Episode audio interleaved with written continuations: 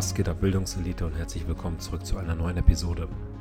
Eigentlich wollte ich mit Bahar über ihre Vergangenheit sprechen, über den Mr. Olympia, ihre letzte Saison, warum sie diese abbrechen musste und wie es war, als MC auf der Wider Classic oder als Stage Assistant auf der Dennis James Classic zu arbeiten. Doch bevor es überhaupt dazu kam, packt Bahar aus und redet über Dinge, über die sie sonst noch gar nicht gesprochen hat, die wirklich tiefe Einblicke in ihre Vergangenheit geben und die die ganze Folge für sie und auch für mich sehr, sehr emotional gemacht haben.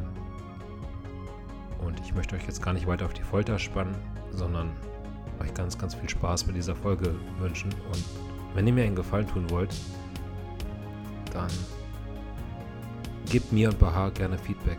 Lasst Bahar wissen, dass ihr ihre Story gehört habt und dass ihr Anteil daran nehmt. Wie immer gilt, teilt diese Folge, abonniert meine Kanäle, lasst ein wenig Liebe da. Und wenn ihr mich ganz persönlich unterstützen wollt, dann benutzt bei eurem nächsten Einkauf bei HPN einfach den Code ELITE, um mir etwas zurückzugeben. Jetzt ganz, ganz viel Spaß mit dieser wirklich sehr emotionalen Folge, für die ich Baha sehr, sehr danke. Für ihre Zeit, für ihr Vertrauen und ihre Ehrlichkeit und Offenheit. Viel Spaß!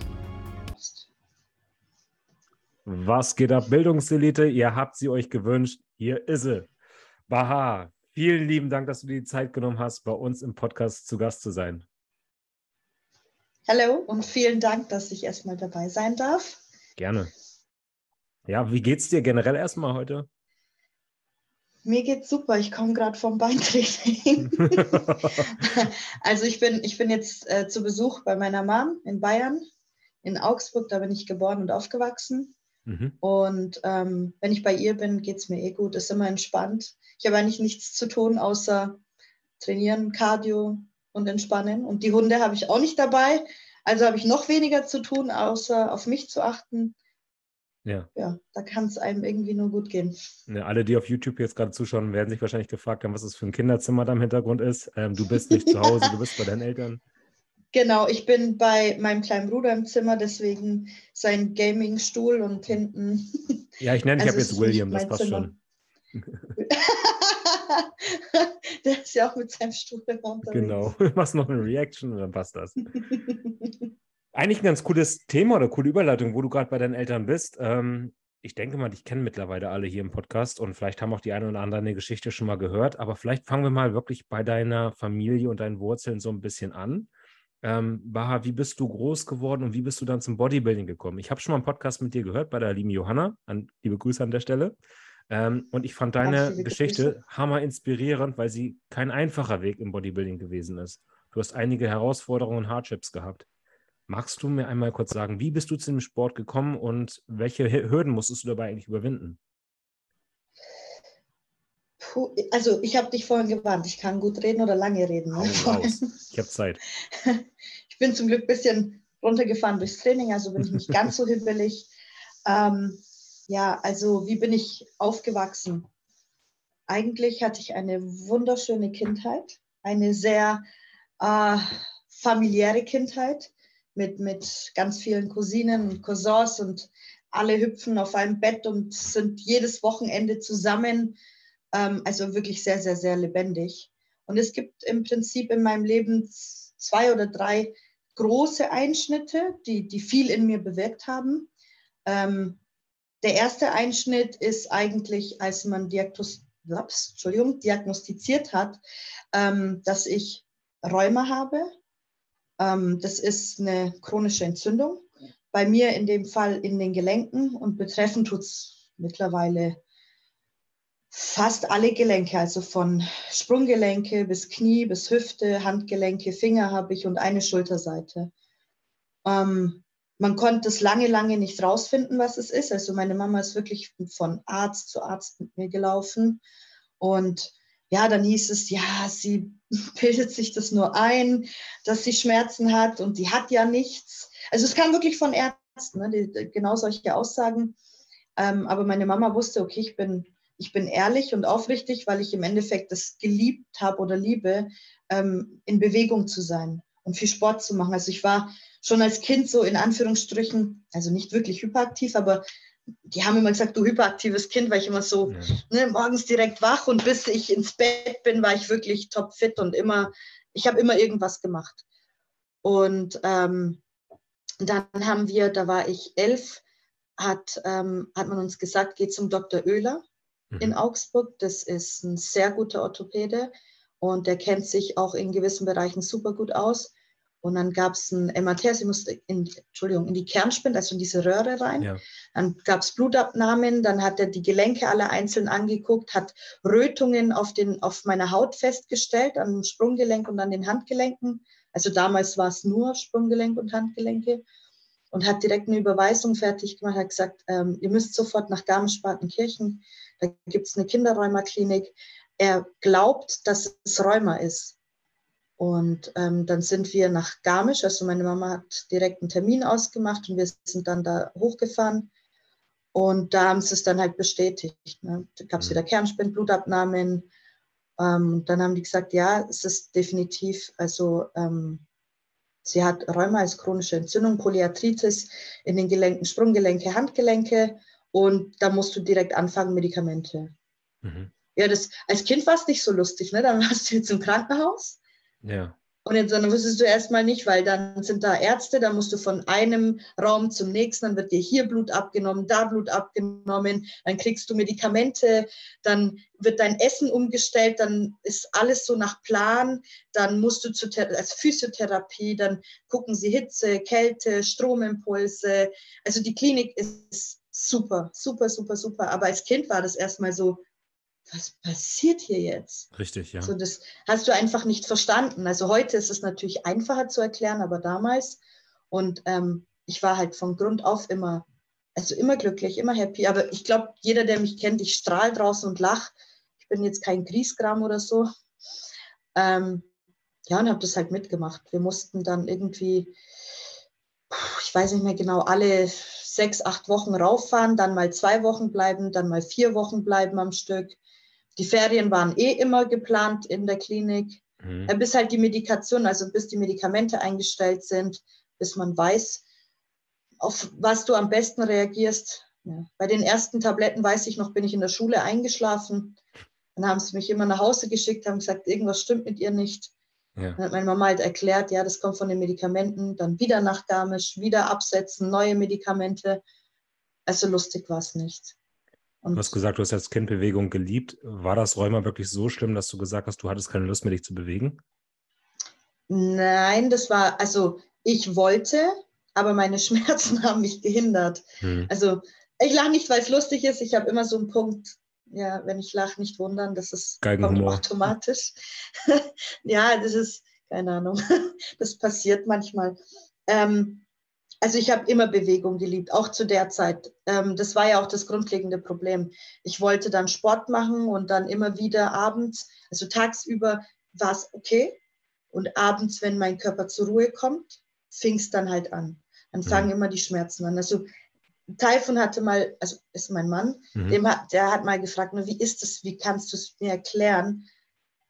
Und es ist jetzt nichts übertrieben oder weißt du, wie ich meine, sondern ja. wirklich eins zu eins, wie es sich anfühlt.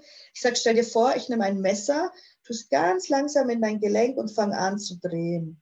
Rein und wieder raus. Also es sind so stechende Schmerzen in den Gelenken und danach fängt es an anzuschwellen und du merkst den Druck, der sich aufbaut, weißt du, in den Fingern, im Gelenk selber. Zum Beispiel abends fängt es dann an, wird alles dick, die Finger werden dick, die Knie werden dick, die Sprunggelenke werden dick.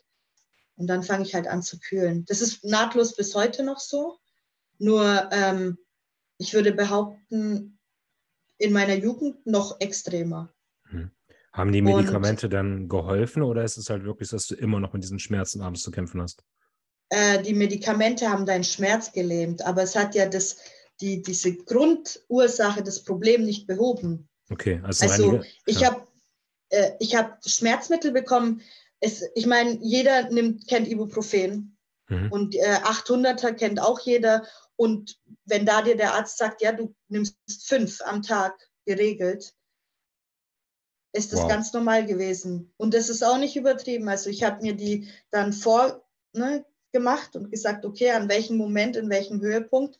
Aber am Anfang war es halt so, du kannst nicht Nein sagen, du bist ja noch minderjährig. Mhm. So, das wird dir alles hingelegt. Klar, mit elf habe ich keine 800er Ibu bekommen. Natürlich nicht, da gab es andere Medikamente. Aber die sind dann Stück für Stück gesteigert worden. Ähm, oder zum Beispiel Resochin, das ist ein Mal Malaria-Medikament. Mhm. Das war komplett normal, dass man das dann nehmen musste. Krass. Dennoch hast du ja dann irgendwie den Weg zum Bodybuilding gefunden. Was ich mich jetzt halt frage, ist, dass ist Kraftsport für Rheumapatienten dann gut und hilfreich? Ich meine, Kraftsport hilft ja für fast alles. Oder ist es wirklich mhm. sowas, dass du sagst, nein, das ist irgendwie schon fast, dass es die Symptome und die Schmerzen schlimmer macht? Also, du belastest die Gelenke ja auch durchs Krafttraining ja irgendwo. Und ich glaube, mhm. dass diese Entzündung dadurch nicht unbedingt besser wird. Nein, also äh, ganz kurz ist es echt schwierig. Das ist jetzt bitte keine Anleitung für irgendeinen Rheumapatienten, diesen ja. Weg zu gehen. Das muss man dazu sagen. Ähm, und ich denke, jeder, der selber Rheuma hat, es gibt mittlerweile genug junge Menschen, die das auch betrifft. Und in der Klinik habe ich ja gesehen, wie viele Kinder und Jugendliche das eigentlich haben. Ähm, es gibt keinen Plan, der geradeaus geht und so ist es und so funktioniert es. Das mhm. gibt es nicht. Ähm, jeder muss herausfinden, wie er am besten fährt, was einem am besten gut tut. Und so war es auch in der Klinik. Klar, du hast deine Tabletten und deine Medikamente gehabt, aber das war ja auch eine Probe. Also zum Beispiel, ich habe mal Wärme bekommen. Dann haben wir gemerkt, da rastet mein Rheuma komplett aus. Dann wurde das direkt weggemacht und ich wurde mit Kälte therapiert. Mhm. Also dann habe ich immer Eisbeutel bekommen, also auf die Knie, Sprunggelenke, dreimal am Tag, 10, 15 Minuten, dann immer geregelt, dass man das halt ein bisschen diesen Druck rausnimmt oder die, den Schmerz, dass der langsam und nicht halt rasend kommt. Ähm, und, und wie Bodybuilding, nochmal, ich habe Sport geliebt. Ich, ich war in ganz vielen Vereinen. Ich habe Mädchenfußball gemacht. Ich habe Basketball angefangen. Ich habe Kickboxen angefangen. Ich war im Badminton, Volleyball. Ich war im Reitverein. Ich musste nur immer alles ab einem gewissen Punkt abbrechen, weil halt der Schmerzpegel zu hoch war. Ja. Und das war bei mir dann irgendwann natürlich sehr schnell mit Wut verankert. Ne? Ich war traurig, ich wollte es unbedingt.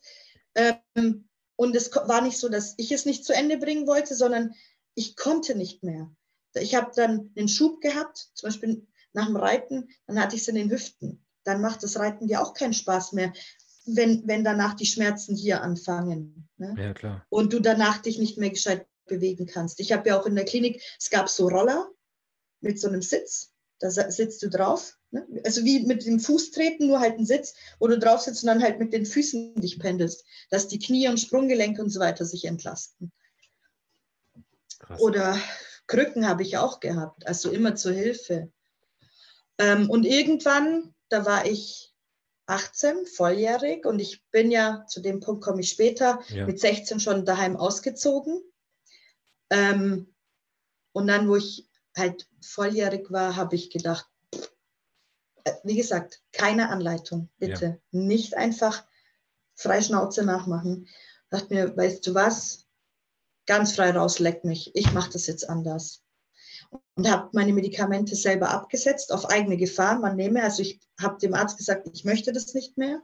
Er hat gesagt, wenn du das machst und ein Schub kommt und es wird richtig schlimm, dann musst du mit den Konsequenzen leben. Sag ich, ja, ich weiß. Aber wenn ich weiter die Medikamente nehme, lebe ich auch mit den Konsequenzen, weil ich habe Magenbeschwerden gehabt. Und mein, ich, mir ging es gar nicht gut. Ne? Wenn ich essen wollte, wollte das Essen wieder raus. Ich habe Krämpfe in meiner Magengegend gehabt, dass man schon dachte, hm, könnte sich das jetzt zum Weichteilräumer umwandeln mit einem Schub, was auch familiär bei uns bekannt ist, bei meiner Tante mit Morbus Crohn. Also das sind, das sind vererbte Geschichten. Mhm. Und wenn du das natürlich gesehen hast, war die Furcht groß. Ich so, okay, entweder ich gehe jetzt den Weg oder ich, ich versuche es jetzt einfach. Dann habe ich versucht, die ganz langsam abzuschleichen. Also erstmal abgeklippert, eine halbe, zwei Wochen gewartet. Das weißt du mit 18, wenn du mit 11 schon angefangen hast mit Tabletten nehmen. Mhm. Und dann geguckt, wie geht es mir? Gut, ändert sich jetzt nicht wirklich was. Also alles nach Gefühl, nicht mal zum Blutabnehmen gegangen, alles nach Gefühl. Ähm, die dann langsam, langsam rausschleichen lassen. Die Schmerzmittel wollte ich auch nicht mehr haben, weil klar, du gewöhnst dich auch daran, darf man auch nicht ja, vergessen. Ne? Der Körper gewöhnt, es ist wie so ein, so, du brauchst es dann auch. Das ist ein Suchtmittel, ja. Und ich habe mir, Ja, ist ja auch so. Ich habe mir dann selber eingeredet, weißt du, wenn ich einen gewissen Pegel am Tag aushalten kann und nur wenn es gar nicht mehr geht, unterstütze ich mich, um eben den Schmerz, Schmerz wegzubekommen. Ja. Das war dann sozusagen mein erstes Ziel. Und so habe ich die halt langsam, langsam ausschleichen lassen. Zum Bodybuilding kam ich dann später, weit später. Wann war das? 2016. Hm. Aber um nochmal zur Frage zurückzukommen, hilft der Kraftsport dir jetzt oder machst du das Gefühl, dass es das tatsächlich noch schlimmer macht? Am Anfang nicht. Also am Anfang hat es definitiv nicht geholfen. Da kann Taifun, glaube ich, Bände sprechen, weil oh, die Schmerzen, die damit kamen, waren nicht von dieser Welt. Wirklich nicht. Und ich habe mich oft gefragt, ob es das wert ist abends, wenn ich ja. dran lag. Ähm, aber irgendwie, ich habe die ganze Zeit gesagt, ich, ich habe ein Ziel, ich will das erreichen, egal wie, aber so, dass ich halt klar gesund irgendwie gesund und der Schmerz, das wird schon alles mitkommen, das wird, das wird funktionieren. Ich will nicht schon wieder was abbrechen, ähm, nur sozusagen, so blöd es klingt, nur weil ich mit etwas gezeichnet bin, was ich nicht weghaben kann. Mhm. Also Spaß hat es nicht gemacht am Anfang, echt nicht. Also aber wir lagen oft abends komplett wach und haben nur gekühlt, haben Eiswannen gemacht. Wir haben Urlaube abgebrochen. Ich musste nach Trainings mit Krücken laufen, weil es nicht mehr ging. Ähm, es wurde ab einem gewissen Punkt wurde das besser. Je mehr oder je mehr Muskeln ich hatte, und das ist jetzt das, was sich beißt, desto besser ging es meinen Gelenken. Ja. Musst dir so vorstellen, wenn das jetzt, deine, wenn das jetzt dein Knie ist mhm. ne? und dein Rheuma befindet sich dazwischen mit dem Knorpel. Mhm. Die Muskulatur, das ist ja hier drumherum. Mhm. Je stärker der Muskel wurde, das haben wir dann auch, habe ich und mein Arzt dann auch besprochen, je stärker dieser Muskel wurde, desto eher hat es das Knie stabilisiert und es halt ne, Macht gezogen. Sinn, ja. ja. Genau. Und ab dem Punkt wurde es besser. Aber bis ich diesen Punkt erreicht habe, war das nicht einfach. Du bist durch die Hölle gegangen. Es, ist, es war mental eine Aufgabe. Ja, klar. Aber wie Weil sehr halt muss man diesen Schmerzen Sport da lieben? Sind. Wie, wie, sehr muss man diesen Sport lieben, um sich halt durch diese Schmerzen durchzuquälen? Ne? Und das ist jetzt der zweite Punkt. Wieso? Ne, also Punkt eins war, ähm, ich habe es nicht gemocht, wenn man mich gesehen hat und man hat erkannt, dass ich irgendwas habe. Das hat mich richtig gestört. Ja. Das hat mich richtig, richtig mitgenommen. Also ich habe das gehasst. Und ich habe auch gedacht, ich will nicht, dass man mich angeht, oh, kann ich dir helfen? Da kriege ich schon, da habe ich echt das Kotzen gekriegt. Also das ging, das, die Sturheit habe ich von meinem Vater und von meinem Opa wahrscheinlich. Ne? Aber das hat mich auch angetrieben. Aber der zweite große Einschnitt, der mich eigentlich, äh, der mich durch dieses Training gebracht hat, ist, ich habe so vieles im Training verarbeitet. Ja in jedem Training ist ein bisschen was, was aus der Vergangenheit, was mich fertig gemacht hatte, was mich so beschäftigt hat, ist einfach weggegangen. Ja. Also in, auf eine positive Art und Weise. Und das waren diese zwei Kombinationen, die mich so ver, verbissen, will ich nicht sagen, aber so die ganze Zeit eben, da, deswegen bin ich dran geblieben. Und deswegen was? macht mir auch mein Training bis heute Spaß. Ja, du hast dich sozusagen geweigert, in diese Opferrolle zu fallen, ne? Richtig. Ja, inspirierend, krass. Und, und, und dieser zweite große Einschnitt war eben mit, äh, das, was ich mit Verarbeiten meinte, war, also ich bin mit 16 von daheim ausgezogen. Ähm, Gründe waren nicht, nicht freiwillig. ähm, also meine Eltern haben sich schon sehr früh getrennt und mein Vater ist wieder zurückgewandert. Mhm. Und dann war halt nur noch meine Mama, mein Bruder und ich. Um, mein Bruder ist dann auch, äh, ja, eine Zeit, ja, zu der Zeit ist der halt viel, war halt bei Freunden, war draußen, dann musste auch die ganzen Sachen verarbeiten. Äh, Oma tot, Opa tot, Vater ist zurück, also weg. Und ähm, meine Mom hat einen neuen Partner gehabt, dann haben wir uns mit dem am Anfang verstanden, dann wiederum nicht verstanden. Da will ich auch nicht so tief reingehen und dann bin ich aus dem Haus ähm, und habe wirklich, ja, so blöd wie es klingt, also ich hatte eine tolle, wirklich wunderbare Kindheit, aber eine nicht so schöne Jugend. Also ich bin, mhm. ich war auf der Straße. Ich habe im Keller gelebt. Krass. Keller bei einer Freundin oder bei Bekannten oder? Nein, diese, kennt ihr diese Wohn-WGs, diese Mhm. vom, von der Stadt, ne, diese Wohnungen mit den vier Stockwerken und unten, es sind ganz viele Gemeinschaftskeller, jeder hat sein Abteil mit diesen Holzgittern. Ja. So, und in dem einen habe ich gelebt, heimlich. Krass. Wie lange hast du das gemacht? Lang genug. Lang genug. Da war ich 16 ähm, und ich glaube, ich habe noch nie in der Öffentlichkeit drüber geredet. Nein, tatsächlich noch nie. Krass. Ähm, und das war mit eben ein Punkt, was mich in dem Sport so angetrieben hat. Weil ich habe viel, viel, viel, viel verarbeitet, viel über mich gelernt, einfach durchs Training. Ich weiß nicht, das hat, das hat viel mit mir gemacht. Also ich war, ich glaube, da war ich dann, doch, dann war ich dann 17, wo ich meine erste eigene Wohnung hatte, aber dank, dank ich sage jetzt mal Bekannten und Freunden, ne, weil wer gibt einer Minderjährigen eine Wohnung ohne irgendeine Vollmacht oder sonst irgendwas. Und ähm, aber ich habe mich auch damals schon geweigert, einfach wegen irgendwas aufzugeben. ne. Ich bin in die Schule gegangen, ich habe nebenbei in Bar, also in einer Bar oder im Café gejobbt, ähm, bis ich dann ein bisschen Geld auf der Seite hatte für meine erste eigene Wohnung. Ähm, als ich 17 war, habe ich meine Hündin von meinem Dad bekommen. Ne, der wusste, ich wollte schon immer einen Hund und alles. Der wusste aber die Themen nicht, dass ich draußen war. Also es haben viele nicht mitbekommen. Meine eigene Familie nicht mal mitbekommen. So musst du dir vorstellen, ich war wirklich allein auf mich gestellt. Es hat keiner mitbekommen. Man hat halt das Thema totgeschwiegen oder keine Ahnung, es hat keiner mitbekommen. Wo ist sie denn? Keiner wusste das. Ich glaube, meine Mom wusste es zu dem Zeitpunkt auch nicht. Sie dachte, ich bin zu meiner Tante gegangen. Und ich war halt extrem stur und habe jeglichen Kontakt mit allem und jenem halt wirklich gecuttet.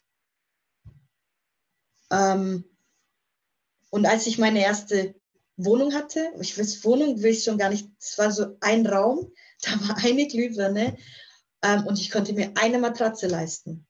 Und ich hatte meine Hündin, die Hanni, die habe ich bis heute noch. Krass. Ich bin gerade richtig sprachlos. Und kurz vor meinem 18. dann, ähm, also meine Tante hat es dann mitbekommen und hat mich dann aufgesucht und, und völlig eskaliert und was ich mache und ich soll sofort kommen und ich habe doch immer einen Platz in ihrem Haus und dann bin ich bei ihr, also dann bin ich zu ihr gegangen und habe auch ganz lang bei ihr gelebt, also wirklich bis ich Teil von, bis ich mit meinem jetzt Mann zusammen war, war ich dann bei ihr. Wie hast du das Also deswegen geschafft? sage auch immer, für mich ist sie wie so eine zweite Mama. Ja. Wie hast du das geschafft? Ich meine, du hast irgendwo im Keller gelebt, bist dann noch zur Schule gegangen, hast nebenbei gejobbt und bist Ja. dann abends wieder in den Keller gegangen. Haben die Lehrer nichts mitbekommen, dass du da irgendwie in dieselben Klamotten Nein. hast, dass du verwahrlost Nein. aussahst? Du konntest ja, konntest, konntest du irgendwo duschen? Also man hat ja Freunde gehabt. man hat ja Freunde gehabt. Ach du Scheiße, ey. Man hat ja Freunde gehabt, ja. Wie Aber weißt das? du was, das, ich fand Ja. das zu dem Zeitpunkt war es mies und du hast immer das Gefühl von, die ganze Welt hat was gegen dich. Also muss man schon ehrlich sagen, also wenn ich, äh, glaube ich, tief drüber reden würde, kommen mir echt die Tränen. Und ähm, ich würde es keinem Kind wünschen Hm. oder Jugendlichen, wie auch immer. Ähm, aber es hat mich, es hat mir so viel beigebracht.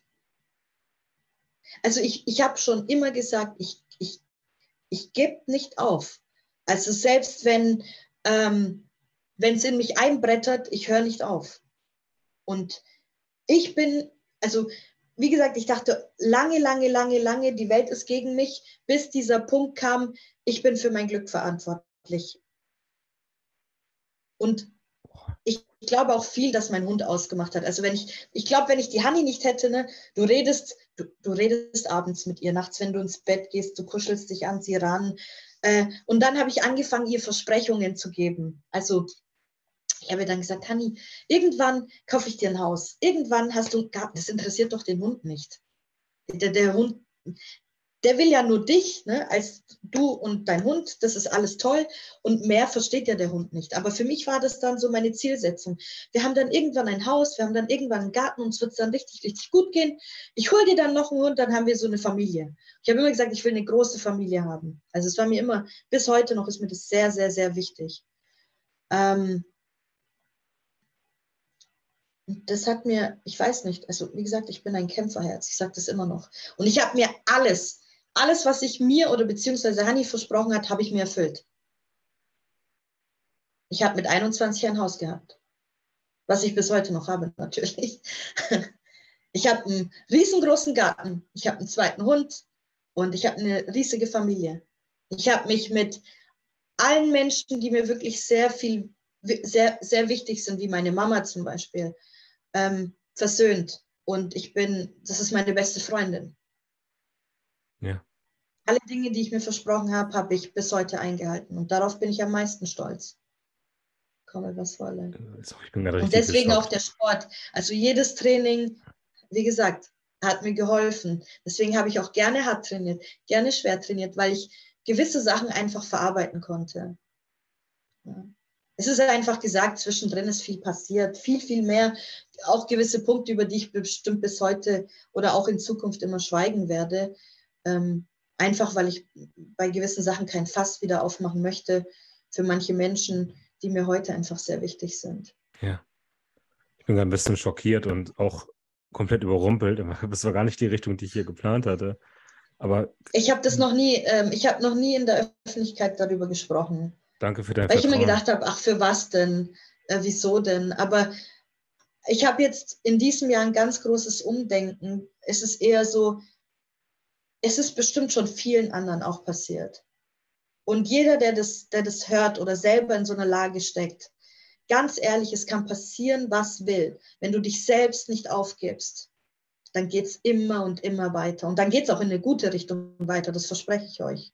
Du darfst dich nur selbst nicht aufgeben. Das ist, glaube ich, eine ganz, ganz wichtige Message. Ist, mhm. Ich habe nach meiner Schulzeit meinen Zivildienst damals in Irland gemacht, im Obdachlosenheim.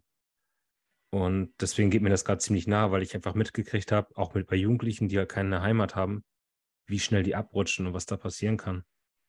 Und dass ich du weiß, dich da al alleine rausgekämpft hast, das ist unfassbar stark. Also ich, ich glaube, du kannst alles schaffen im Leben.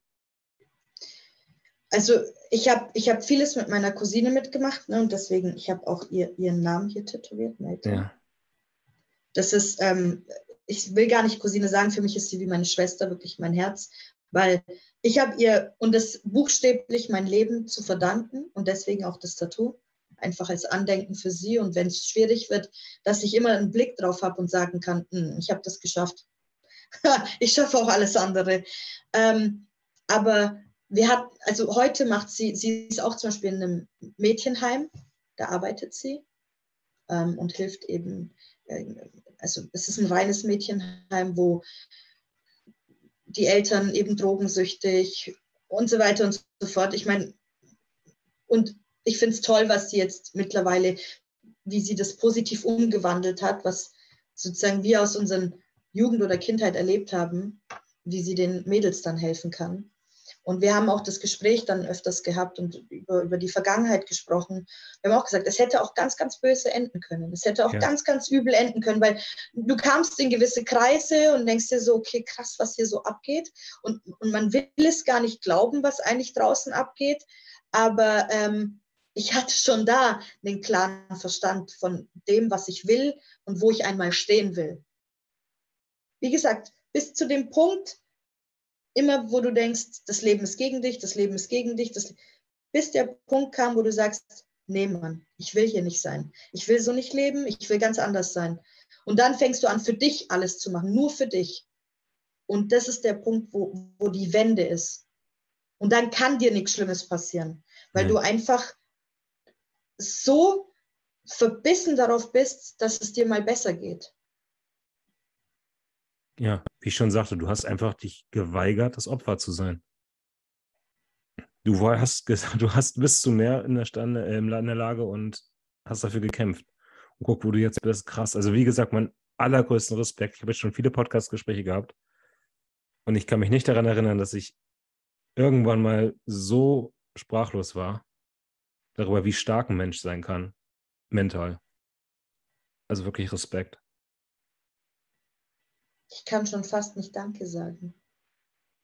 Musst du auch gar. Äh, Weiß nicht, weil, weil äh, ich glaube, da gibt es nichts um.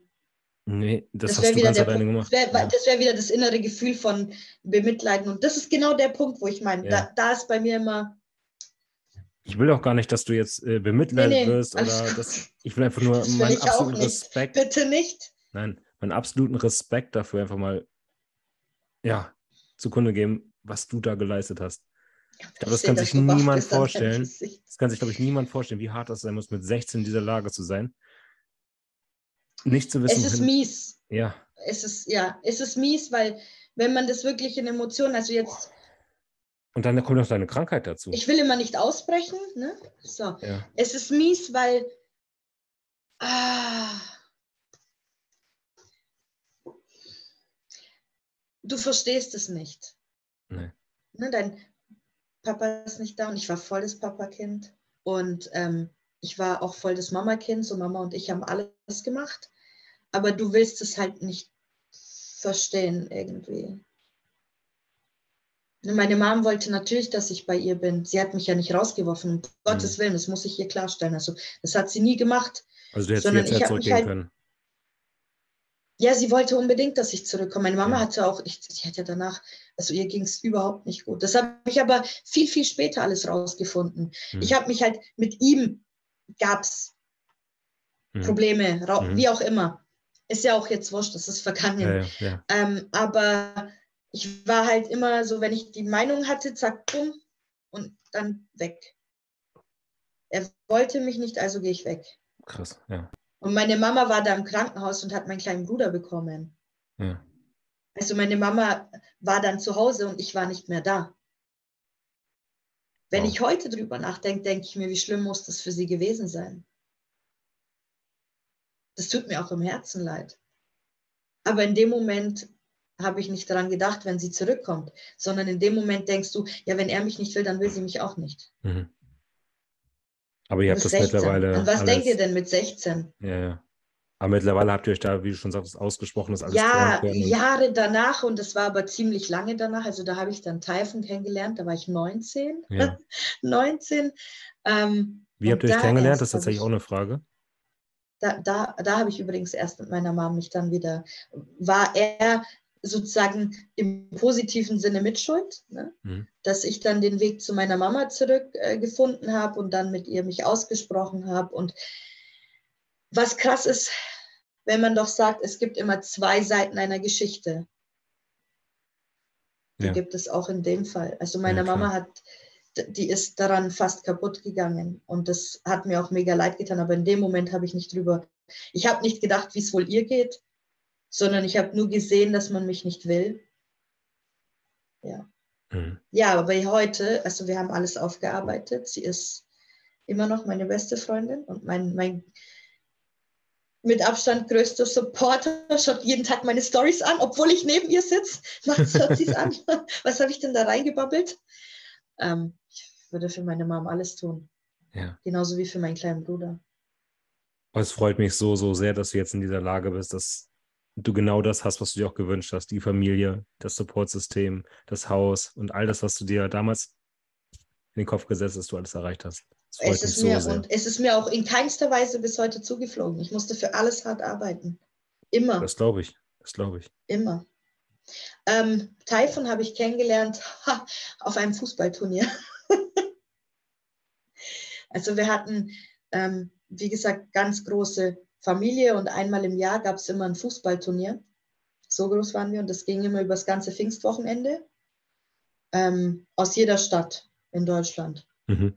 Also Mannheim, Karlsruhe, Stuttgart, Frankfurt, Augsburg, Eichach. Aus allem gab es dann ein Fußballteam und die haben dann wirklich auf zwei Fußballfeldern, die haben wir gemietet. Also es war alles mit System, ja, alles mit System. Und einmal im Jahr gab's, ist die Stadt, also ist die Stadt hat sich immer geändert, wo es halt diesen, dieses Wochenende gab. Ja. Und es war alles aber nur unsere Familie, echt übel. also hunderte von Menschen. Und ähm, oder beziehungsweise Familie, Verwandte oder durch XY verwandt. Ja, ja. Und ähm, Typhons Cousine und ich, wir waren gut befreundet. Und ähm, oh Gott, jetzt wird es voll verzwickt. Ja. Also Typhon und ich sind nicht verwandt. Stopp, das wollte ich gerade fragen. Wir sind nicht verwandt. Nein, nein, nein, nein, nein. Alles gut, wir sind nicht verwandt an der Stelle. sind wir absolut in keinster Art und Weise. Äh, sondern ähm, unsere Opas kommen aus dem gleichen Dorf. So mhm. muss man sich das vorstellen. Ähm, und dann äh, waren halt äh, seine Cousine und ich, wie gesagt, gut befreundet. Und in dem Jahr war es in Stuttgart. Und dann haben wir gesagt, okay, wir gehen dahin und danach gehen wir feiern. ne, damals hat man halt gefeiert. Ja. Ähm, und dann, wir hatten halt keinen Führerschein, kein Auto. Und dann hat sie gemeint, ja, mein Cousin, der kommt mit, wir verkuppeln den mit einer, ähm, der hat auch ein Auto, der hat auch einen Schein. und dann waren wir in Stuttgart eben nach dem, nach dem Fußballfest sozusagen, waren wir dann feiern. Ähm, und dann haben er und ich uns so gut verstanden. Und eigentlich sollte er aber mit ihrer Freundin verkuppelt werden. Ja. Yeah. Oh Gott, sie war dann aber irgendwie im Suff, fragt mich nicht. Und er war die ganze Zeit nur, also wir haben angefangen, nur die ganze Zeit zu reden über Gott und die Welt. Mhm.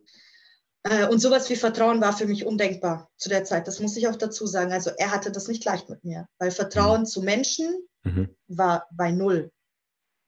Geschweige denn zu Männern. Komplett bei null.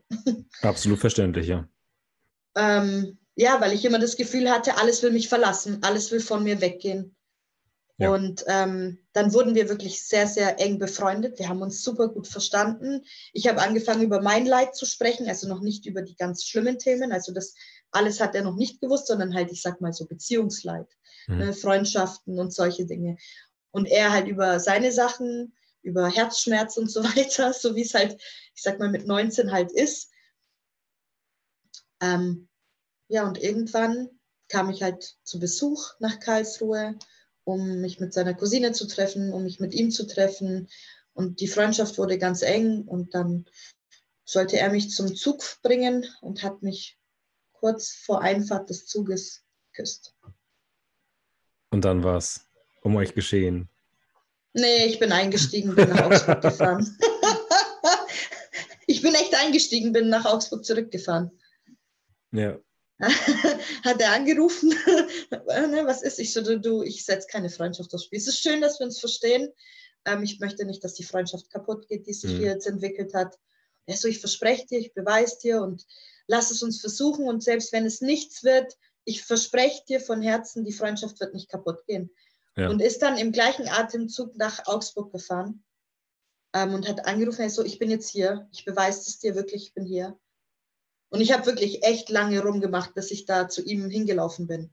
Mhm. Er macht sich die 260 Kilometer, wenn ich heute drüber nachdenke, fährt, fährt er hier rauf. Und ich sage noch am Telefon, nee, das glaube ich nicht, du bist hier nicht. Und er zählt mir die Farben von den Gebäuden auf und ich so, ey, wenn du mich jetzt verarscht und bei Google Maps oder irgendwo nachguckst, dann flippe ich aus. Also so Insecurities hatte ich hier. Ne? Mhm.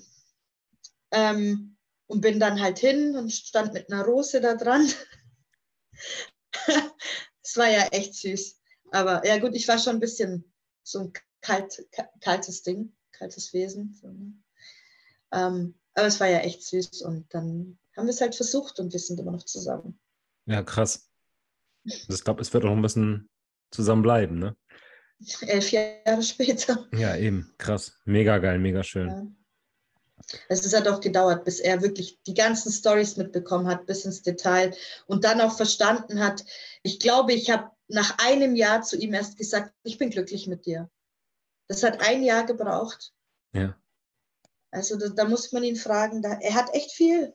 Er ist jedes Wochenende raufgefahren, jedes Wochenende, weil ich keinen Führerschein hatte, weil ich kein Auto hatte. Und äh, er hat mir auch, ich muss sagen, weil es dann wieder eine Pappsituation gab und meine Tante, da gab es dann wieder einen Einschnitt, das war zu meinem, also kurz nach dem 19., da musste meine Tante aus der Wohnung raus.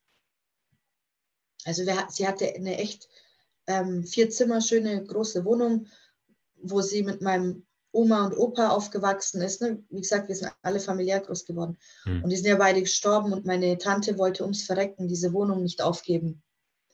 Ähm, wir hatten aber damals Schimmelbefall und alles. Und diese Wohnbaugemeinschaft, die haben nie jemanden hergeschickt. Und sie musste immer wieder, ihr müsst herkommen, ne? das belastet sie schon, sie hat Bronchitis und so weiter. Und dann hatte sie einen möchte gern coolen Anwalt, der gesagt hat, ach, wir kürzen jetzt die Miete, weil das darf man machen, wenn das alles mit Schimmel befallen ist. So einfach war es dann aber nicht. Dann hat die Wohnbaugemeinschaft gesagt, okay, ciao, Zwangsräumung. Hm. Knallhart. Ja. Wie ging es dann weiter? Und ja, sie musste aus der Wohnung raus. Und das Ding ist halt, ähm, ähm, das war, da hat ein Satz gereicht und das ist das genau grundlegende Problem bei mir. Ein Satz muss manchmal reichen und dann ist schon hier die Zündkerze. Mhm. Dann, ich weiß nicht, bis heute sage ich immer, ich weiß nicht, inwiefern war das echt und nicht. Ähm, aber ja, dann kam, und das hat aber Teufel mitbekommen, der war da mit dabei. Ja, sie muss jetzt sofort was suchen, weil sie hat diese ganzen Zettel auch ignoriert. Die hat die komplett ignoriert. Und dann war es halt so Schlag um Schlag, jetzt ist es soweit. Ja. Und ähm, zu der Zeit habe ich dann gesagt, hey, ich werde auf jeden Fall in der Zukunft zum Taifun ziehen, in seine Richtung. Mhm. Das war für mich klar, aber halt nicht sofort. Ne? Ich war ja immer noch in der Schule zu ja. der Zeit. Und ähm, dann kam eben dieser eine Satz von ihr, ja, da musst du jetzt gucken, wo du bleibst. Und das hat mich ein bisschen überrollt innerlich, aber ich ja so stolz bin, dass ich das natürlich nicht zugebe. Wie gesagt, er hat es ja mitbekommen damals und dann habe ich äh, direkt sofort eine Wohnung gesucht und ich sage es ganz ehrlich, hätte er mich nicht unterstützt, wäre wieder der gleiche Scheiß von vorne passiert. Ja. Aber er hat mich halt mit unterstützt und dann konnte ich mir so eine kleine süße Einzimmerwohnung äh, leisten, wofür ich auch gearbeitet habe, keine ja. Frage. Ja. Ne? Also unterstützt heißt insofern, ohne Witz, der kam am Wochenende und hat mir das Essen gekauft. Krass ich konnte mir die Miete zahlen, ich konnte so, ne, dass, dass das gedeckt ist. Das war mir wichtig, dass ich diesmal ein Zuhause habe.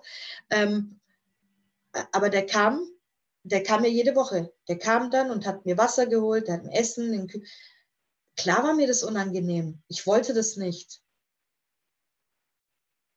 Aber für den war das, er hat gesagt, und wenn du das jetzt erwähnst oder sonst, dann, äh, das geht gar nicht. So für, kam da schon der Satz von ihm, wir sind jetzt eins. Halt ihn ganz, ganz doll fest. mhm. Mhm. Echt schön, Mann. Also das war, äh, da musste ich nochmal durch, durch sozusagen, nochmal einmal durchs Feuer und mir selber beweisen, hey, egal was ist, egal was ist. Es kommt mhm. immer wieder, egal was ist. Es liegt immer an dir. Ja, und dann, äh, für mich war das Ziel Schule beenden und gucken, ne, dann Ausbildung und ich habe die Schule auch super beendet. Ich habe mit 1,7 abgeschlossen. Geil, Respekt, Glückwunsch. Und dann habe ich parallel schon eine Ausbildung gesucht. Ich habe komm, Augsburg, Karlsruhe, wo es mich als erstes trifft. Er wäre auch nach Augsburg gezogen, das hat er auch gesagt. Hm. Ähm, aber ich die ersten Bewerbungen nach Karlsruhe geschickt habe, da kamen sofort die ersten Zusagen und dann bin ich halt rüber. Was hast du für eine Ausbildung gemacht? Ähm, Versicherungs- und Finanzkauffrau. Mhm. Okay. Aber im Innendienst, also nicht verkauft, ja. ich war im Innendienst. Nahtlos. immer machst noch. Du das, ja, machst du es immer noch oder ist jetzt Bodybuilding sein Hauptjob? Ähm, ich bin, sagen wir so, ich habe gelernt bei der, also Versicherung, war im Innendienst, hatte dazwischen nur einen ganz kurzen Break von anderthalb Jahren und ich mache immer noch Versicherungen im Innendienst, ähm, nur äh, zweieinhalb Tage in der Woche. Mhm. Also ich habe so Montag, Dienstag ist mein fester Arbeitstag und Mittwoch vier Stunden. Und das ist aber auch gut so. Und ich glaube, ganz abbrechen. Hast du mal als Rheumapatient Krankenkasse bezahlt? Darum, ja, ja, glaube ich. Das ist nicht so einfach, Leute. Mit so ja. einer Historie ist das nicht so einfach. Ja. Ja, okay, nee, macht ähm, Sinn. Man muss auch ein bisschen einfach intelligent an die ganze Sache rangehen, ne? Ja, du musst ein bisschen Kopf haben ja. und äh, irgendwann ist alles vielleicht mal vorbei und ein bisschen, bisschen Sicherheiten sind nicht schlecht. Die halten dich nicht vom eigentlichen Ziel ab. Es ist so ja kein aus. Plan A, B, Z, X, Y, sondern es ist einfach nur ein bisschen Köpfchen. Und wenn das dir aber auch noch Spaß macht, und das ist das, der Punkt, dann fällt es dir auch nicht schwer. Ja. Also, ich habe kein Problem mit meinem Job. Ich mag meinen Job. Ich habe, ich kann, also ich habe flexible Arbeitszeiten. Ähm, es richtet sich komplett in mein Privatleben. So, das passt alles zueinander und das ist mhm. es. Ich, ich muss nicht abkotzen, wenn ich jetzt arbeiten will. Mhm. Und auch mal ein bisschen Abwechslung und nicht nur im Kabuff zu leben, ist auch nicht schlecht. Um mal rauszukommen, richtig. Ja. ja.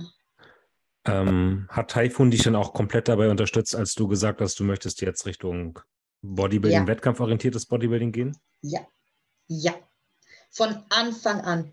Von ja. Anfang an. Also ähm, unsere Beziehung ist eh so wirklich, wir haben, also ich habe ihm ja wirklich alles über meine Vergangenheit erzählt und der, der wusste, durch welche Hürden ich gehen muss oder musste oder gegangen bin, wie auch immer man das nennen möchte.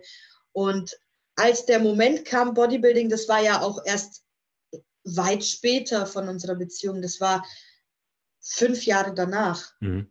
Fünf Jahre danach und das war, es lief Galileo, es lief, glaube ich, das hat damals jeder gesehen, äh, Sophia Thiel war da im Fernsehen. Mhm. Startet in der Bikini-Klasse.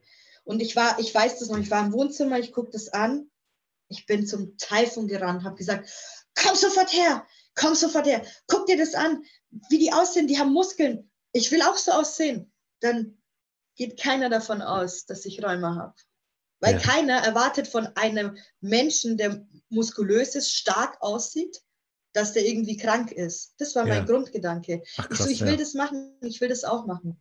Ich so, ja, okay, komm, melde dich im Studio an. Ich meine, ich war davor schon im Studio angemeldet, aber das war so, ne, Cardio Bunny, so ein bisschen ja, hier ja. und da, aber nicht halt so gezielt. Und ich wusste aber in dem Moment, war für mich sofort klar, das war Anfang 2016, war sofort klar, ich will das. Und dann habe ich aber, dann habe ich trainiert, ähm, habe mir meinen ersten Coach rausgesucht, kannte aber weder DBV noch IFBB, ich nichts Kategorien, nichts. Ich habe nur das, was ich im Fernsehen gesehen habe. Ja. Und dann äh, hat mein Schwager gesagt, du, äh, also erst habe ich mit ihm ja trainiert, Achtung, in der Garage mit Handeln. Du hast das Home Gym erfunden. Aber der war auch eine Wucht. Der ja. war, ich habe das Home Gym erfunden. Der war auch eine Wucht, also der war damals wirklich gut beieinander. Dann hat er gemeint, geh mal zu dem und dem. Also ich möchte jetzt da keinen Namen nennen. Es hat auch seinen Grund. Ähm, der, ich war auch schon bei dem, der ist gut. Ja, und dann bin ich da zu dem getuckert und das war nicht so gut. Weil bei dem habe ich, hey, wer setzt ein, da muss ich heute drüber nachdenken, zwei Tage in der Woche auf flüssig. Suppe mit 100 Gramm Rind. Das war's. Bescheuert des Todes. Deswegen nenne ich jetzt keinen Namen, weil ich finde es furchtbar und ich will keinen Shitstorm oder sonst etwaiges anzetteln. Da bin ich mir selber zu viel wert und das finde ich schade. Ja, das ja. ist einfach, liegt in der Vergangenheit. Du hast zwei Tage ähm, die Woche nur Suppe gegessen? Ja. ich habe das durchgezogen. Deswegen ja, fällt mir gar keine sonst. Diät schwer. Mir fällt gar keine Diät schwer. Ich habe das ein halbes Jahr, ich glaube vier, fünf Monate, fast ein halbes Jahr habe ich das durchgezogen, ohne meinen Mund aufzumachen. So immer gefragt, was der Sinn dabei ist. Ja, aber das Gewicht geht nicht so runter. Ja, aber dann, ne, ich will Muskel, ich will ne, mhm. Bühne, hm. Hat er dich denn auf die Bühne gebracht? War das dann eine erste Nein. Vorbereitung? Okay, okay. Nein. Wie gesagt, es war Anfang 16 und ähm, dann kam mir und Taifun das irgendwann suspekt vor, ne, weil sich, da tut sich dann am Körper auch nichts. Ja, wie denn auch? Du bist so runtergefahren, was soll sich da auch tun? Hm. Äh, da fährst du eher den Körper gegen die Wand. Ne? Und man darf auch nicht vergessen, ich habe ihm gesagt, ich, ich habe Rheuma. Und ja. gerade dann mit dem Essen muss man vorsichtig sein äh, dann fing eine Zeit an, wo es meinen Gelenken dann schlimmer ging. Und ich dann irgendwann, ne, fängt man an nachzudenken, es kann irgendwie nicht sein, dann fängt man an zu lesen, ähm, sich schlau zu machen, äh, weil sowas wie eine Umgebung hatte ich nicht. Aus dem Grund, wie gesagt, ich war immer, immer ich. Und durch mhm. das, was ich erlebt habe, ist für mich war das immer klar, dass ich einen kleinen Kreis habe. Ich brauche nicht 100 Menschen um mich herum, weil von 100 Menschen sind auf jeden Fall 95 Menschen nicht zu gebrauchen. Jupp. Zu viel ist zu viel. Und das war mir aber zu dem Zeitpunkt auch klar. Ähm, und dann habe ich bei meinem alten Studio angerufen in Gersthofen, bei denen bin ich bis heute noch, der Theo und der Klaus Fitness Center Gersthofen. Also jeder, der da ist, die Türen sind immer offen. Ähm, und habe da angerufen und habe gesagt, du, wie sieht's denn aus? Ihr macht es doch auch so Wettkampf Bodybuilding und so. Ah, na, Baha, wir machen nichts mit Frauen. Ähm, geh mal zum Bernhard Schuber. Ja. Sag ihm schöne Grüße vom Theo und Klaus und äh, rufst mal da an und gehst mal und sprechst mal bei ihm vor. Also es war ja nicht wie heute, dass du schreibst, ich will zu dir, Coach, äh, sondern ich habe dann bei ihm im Studio angerufen, das war das Äußerst Leistungszentrum damals. Ähm, habe gesagt, ja, ich würde halt gerne auf die Bühne. Ähm, können wir da mal drüber sprechen? Und äh, ja, dann haben wir einen Termin ausgemacht. Und wenn es nach mir ging, ich wäre an dem gleichen Tag noch hingefahren. Mhm. Wenn ich was will, dann will ich das. 100% Einsatz. Ähm, und habe dann halt so meine Pläne in die Hand genommen. Wie isst du denn bisher? Trainierst du denn bisher so? Ich habe ein Buch gehabt, wo ich alles aufgeschrieben habe und bin dann äh, zu ihm hingefahren. Ich weiß noch, ich sitze bei ihm im Büro, habe dann Teufel gesagt, ich erzähle ihm dann halt alles, ne? also vom Räumer her und so, die Sachen muss er dann wissen. Stelle ihm so die Pläne hin und er guckt dann so. Mhm, mhm. Ich so, ja, ich will Profi sein. come on, ich habe noch nicht mal richtig trainiert. Aber ich so, hör zu, egal wer das sagt und wie oft du das am Tag hörst, ich glaube, der Bernhard kann das auch bis heute bestätigen. Ich habe gesagt, ich tue alles dafür, ich gebe vollen Einsatz, ich gebe Vollgas, ich werde mich an alles halten. Habe ich ihm die Pläne geschickt und er musste mir erst mal beibringen, was Kohlenhydrate sind. Das war dann im Juni oder Juli 2016. Krass. Äh, da war ich dann bei ihm. Ja. Und dann hat er halt, haben wir einen Formcheck gemacht, dann haben wir angefangen so mit dem Essen, das hat man ganz Training umgestellt. Da dachte ich mir, hm, ja gut, hier hungert man ja gar nicht. Ne? Also hast du Mahlzeiten, hast du Reis, also da muss ja gar nicht hungern. Und dann hat er gesagt, du, wir können uns ja nicht im Oktober auf die Bühne stellen, das kriegen wir schon hin. Mhm. Ich sagte, okay, ich habe doch noch nicht so viel dran. Ne? Aber wie gesagt, ich war ja immer sportlich. Ich habe immer irgendwas gemacht, ich habe immer trainiert, auch im Studio irgendwas, also nur halt nach meinem eigenen Kopf halt. Und dann stand ich im Oktober 16 in der Bikini-Klasse das erste Mal auf der Bühne. Das war in Rosenheim ähm, und wurde Fünfte. Mhm. Und war dann erstmal stolz wie Bolle, ne? So, ja, klar. auf der Bühne. Pokal mitgenommen. Fünfte, hast du gerade mal hier drei, vier Monate trainiert. Krass, ja. Ja, ja, ich habe nicht, ich, was das Training davor war, war kein Training. Also wirklich kein Training. Ja. Das war dann, du hast dann zwei Sätze mit einer Bizep gemacht, dann äh, alles einfach, auch Beine, auch Rücken, alles. Ja. Immer zwei Sätze, irgendwann, irgendwie einmal Kniebeugen, einmal, also das war das Training davor. Ne? Also beim Bernhard wurde dann alles umgestellt, umgeswitcht. Und dann war ich ähm, auf der Süddeutschen. Mhm, in. Auf der Süddeutschen in Gersthofen. Und äh, habe dann die Figurklasse gesehen. Wie gesagt, ich dachte nur, es gibt die Klasse, wo ich starte. Ja, ja. Es gibt nichts anderes, weil war ja im Fernsehen. Und ich weiß noch ganz genau, da war, hieß die Schlappe oder irgendwie sowas. Die, ich weiß nicht, ich glaube, die macht das nicht mehr. Und die Jennifer habe ich gesehen. Zinat. Zinat. Ich glaube, das weiß die Jenny aber nicht. Ich glaube nicht, dass die das weiß. Nur Premieren heute hier. Ja. und ähm, habe dann die Klasse gesehen und ich so, Bernie, was ist das? War das die Figurklasse? Das will ich. So, ich will das auch. Wieso bin ich, wieso bin ich Bikini? Ich will das. Also jetzt mach mal den Wettkampf. Am Wettkampftag, ne, man nehme. Jetzt mach mal den Wettkampf ne, mach jetzt mal die Saison und dann reden wir weiter. Ich so, ja, ja, aber hör zu, ich will dann das da, ich will nicht so, ich will das schon so wie die haben, die haben Muskeln. Wenn es an mir ging, wäre ich an dem Tag noch auf die Figurklasse, also ich wäre da, wär da einfach rangestanden. so, ich war schon so, ja, Taifun, ich will das, gell? Gleich an dem Tag und Taifun so, ah, oh, das sind mir schon zu viele Muskeln. Hat er damals gesagt und guck dich jetzt an. Ja, das habe, dachte ich mir auch. Das dachte ich mir auch. Also zum Gespräch, ja, Typhon hat mich immer unterstützt. Ähm, der Bernhard hat dann in dem ersten Gespräch, wo wir gesagt haben, Figurklasse, also wir, wir haben uns wirklich hingesetzt. Ja, und das, ich bin Bernhard, ich verdanke ihm wirklich alles. Alles und ich bin ihm für alles auch dankbar. Und, und ähm, so korrekt muss man erstmal sein als Coach. Hat er gemeint, du, wir setzen uns jetzt hin, wir reden. Ähm, und es ist aber so, diese Entscheidung triffst nicht du allein, sondern ihr zwei zusammen. Mhm. Mhm. Cool. So einen Menschen musst du erstmal finden, weißt du, das ist, es ist nicht nur Sport, es ist so dieses Gesamtpaket, dieses, dieses, ich passe auf dich auf. Ich ja. bin für dich da. Du musst keine dummen Entscheidungen treffen, wenn du hier diesen Tunnelblick hast. Ich, ich sehe das drumherum. Und Bernhard sieht für mich auch viel drumherum, wenn ich manchmal im Tunnel bin. Genauso ja. wie Janine. Beides sind für mich eine Person, ganz wichtig. Ja. Ähm, und dann haben Typhon und ich halt uns zusammengesetzt und er so, ah, das, das, ja, ich weiß nicht. Ne? Ich halt überlegen, ich war 46 Kilo und dann, und äh, dann habe ich gesagt, du Typhon, wir machen es jetzt so. Ich fange erstmal an und irgendwann sagst du Stopp. Und dann, wenn wir soweit sind, dann reden wir nochmal drüber. Es ist ja schwachsinnig, heute über etwas zu diskutieren, was noch nicht ist. Ja, Lass ja. uns erstmal den Weg gehen und wenn wir soweit sind, ähm, können wir sagen, hey, komm, das ist jetzt, das reicht oder wie auch immer. Hat er Und, schon Stopp gesagt? Nein. Meine Liebe zu diesem Sport, er hat halt gesehen, ich gehe darin auf, ich konnte so viel verarbeiten, ich wurde zu einer wirklich besseren Version meiner selbst. Ja, ja. Vieles aus der Vergangenheit. Ich meine, ich hatte Albträume, die sind alle weggegangen, einfach alle weggegangen.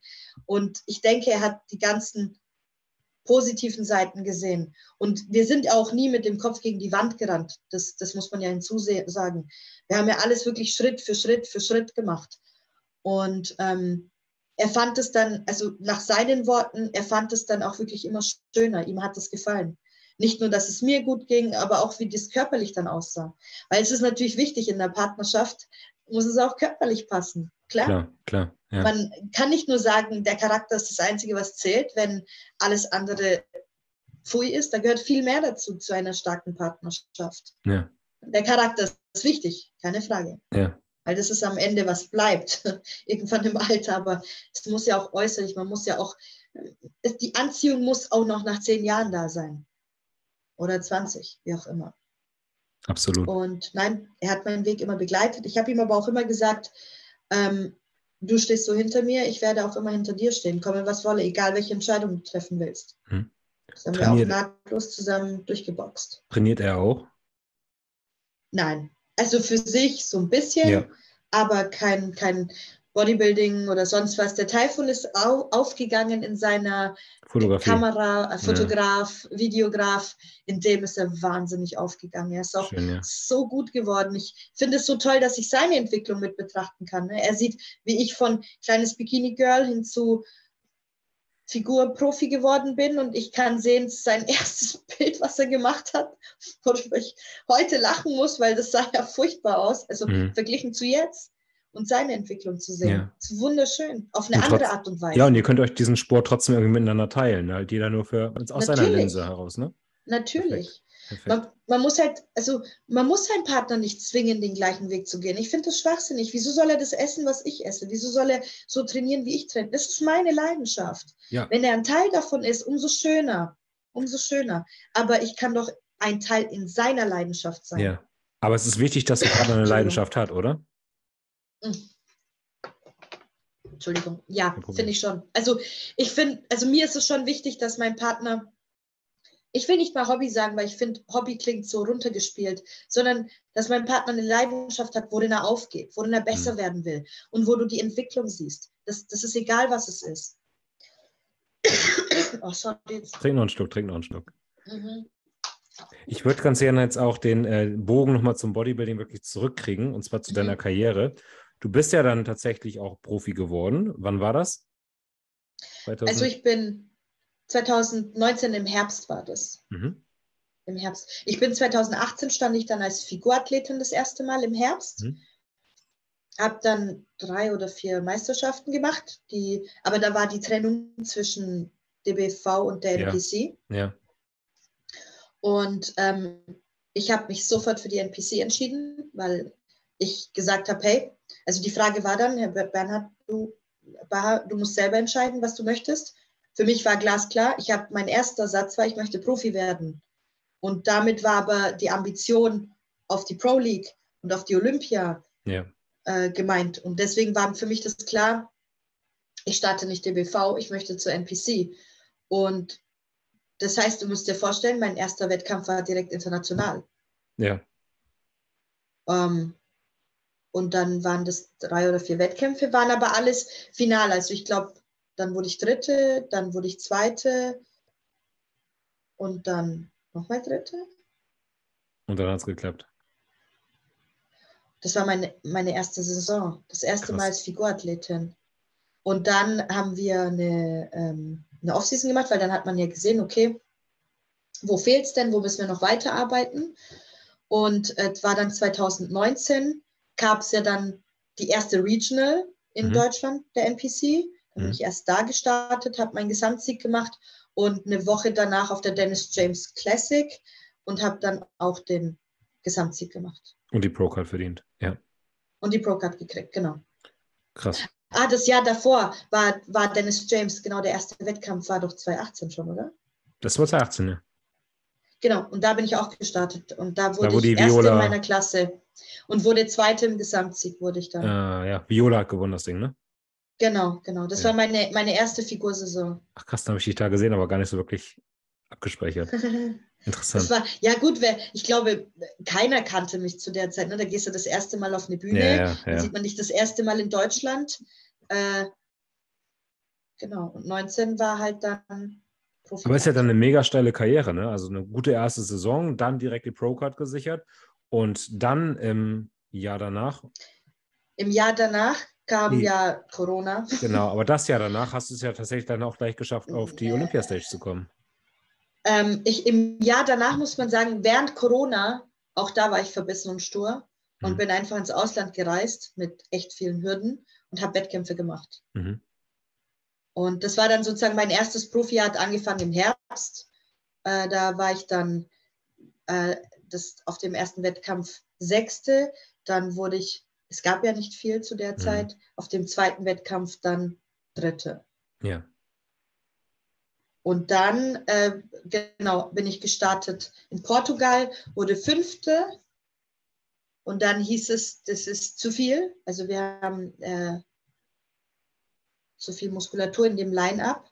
Mhm. Und bin dann, was waren das, zwei, drei Wochen danach in Spanien gestartet und wurde, habe dann die Quali bekommen für die Olympia. Da bist du Zweite geworden, aber es gab zwei Karten, richtig? Genau, es gab zwei Karten, weil es keine Wettkämpfe in Europa gab. Ja, genau, genau.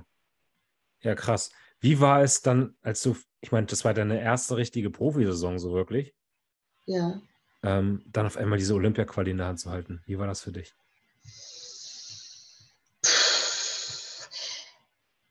Die Hürde dahin, also na, zwischen Portugal und Spanien, war krass, weil wir gesagt haben, okay, komm, wir müssen dann Muskulatur abwerfen mhm. und sind nochmal zwei Kilo leichter. Und ich war in Portugal schon hart und abgezogen und ich hatte im Quadrizep Querstreifen, was willst du da noch runtergehen? Ja. Also mussten wir es ziemlich oldschool machen und haben gesagt, Eiweiß runter, ähm, was weiß ich, 100 Gramm Salat.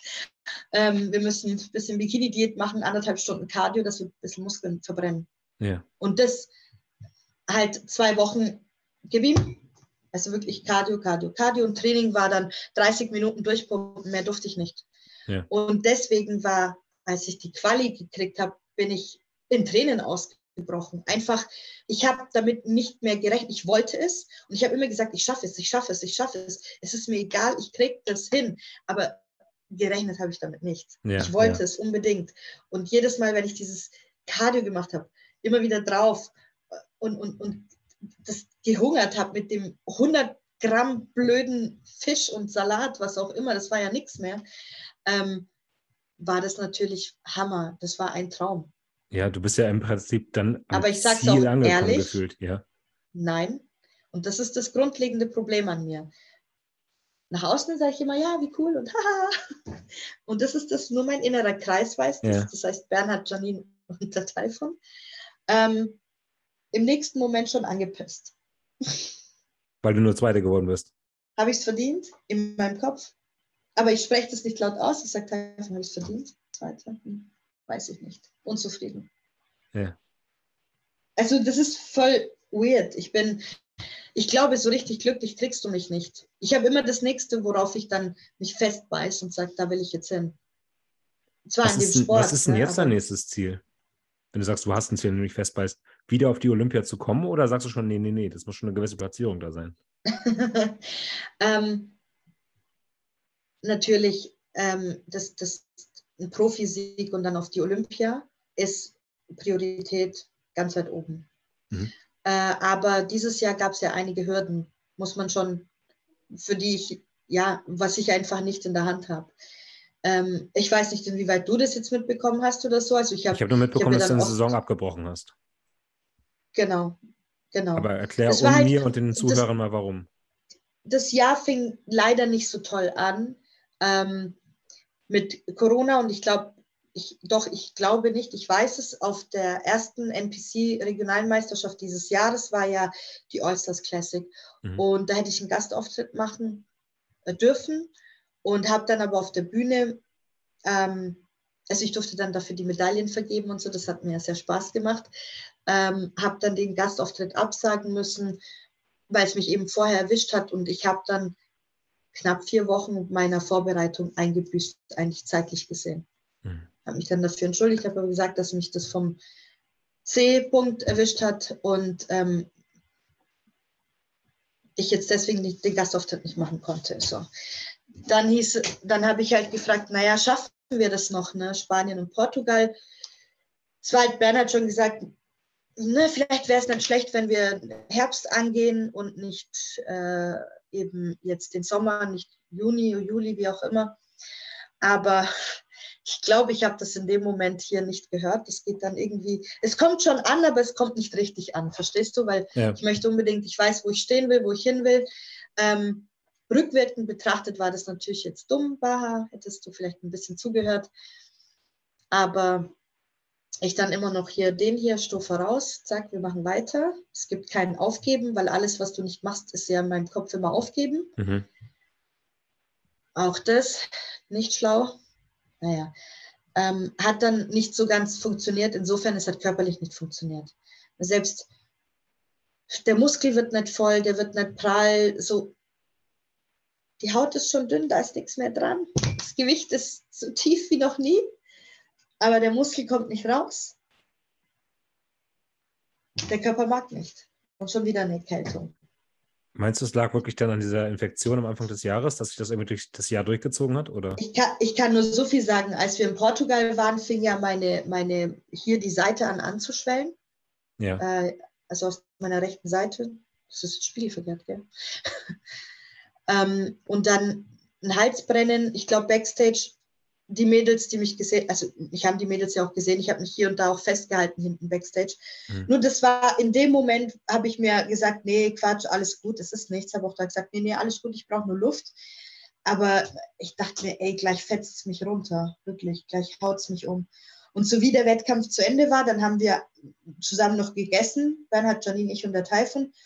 Und dann fing so ein krasses Brennen an. Und ich habe einen Tag vor dem Wettkampf schon ähm, Ibuprofen und so genommen, weil ich gesagt habe, ich habe so übel Kopfweh, es sticht nach hinten, es zieht nach hinten. Ähm, und dann nach dem Wettkampf ging es halt richtig los, nachdem der Stress dann einmal weg war. Mhm. Dann waren wir im Flieger zurück. Ich habe mich auch Johanna und Lukas, die waren ja auch mit dabei, mhm.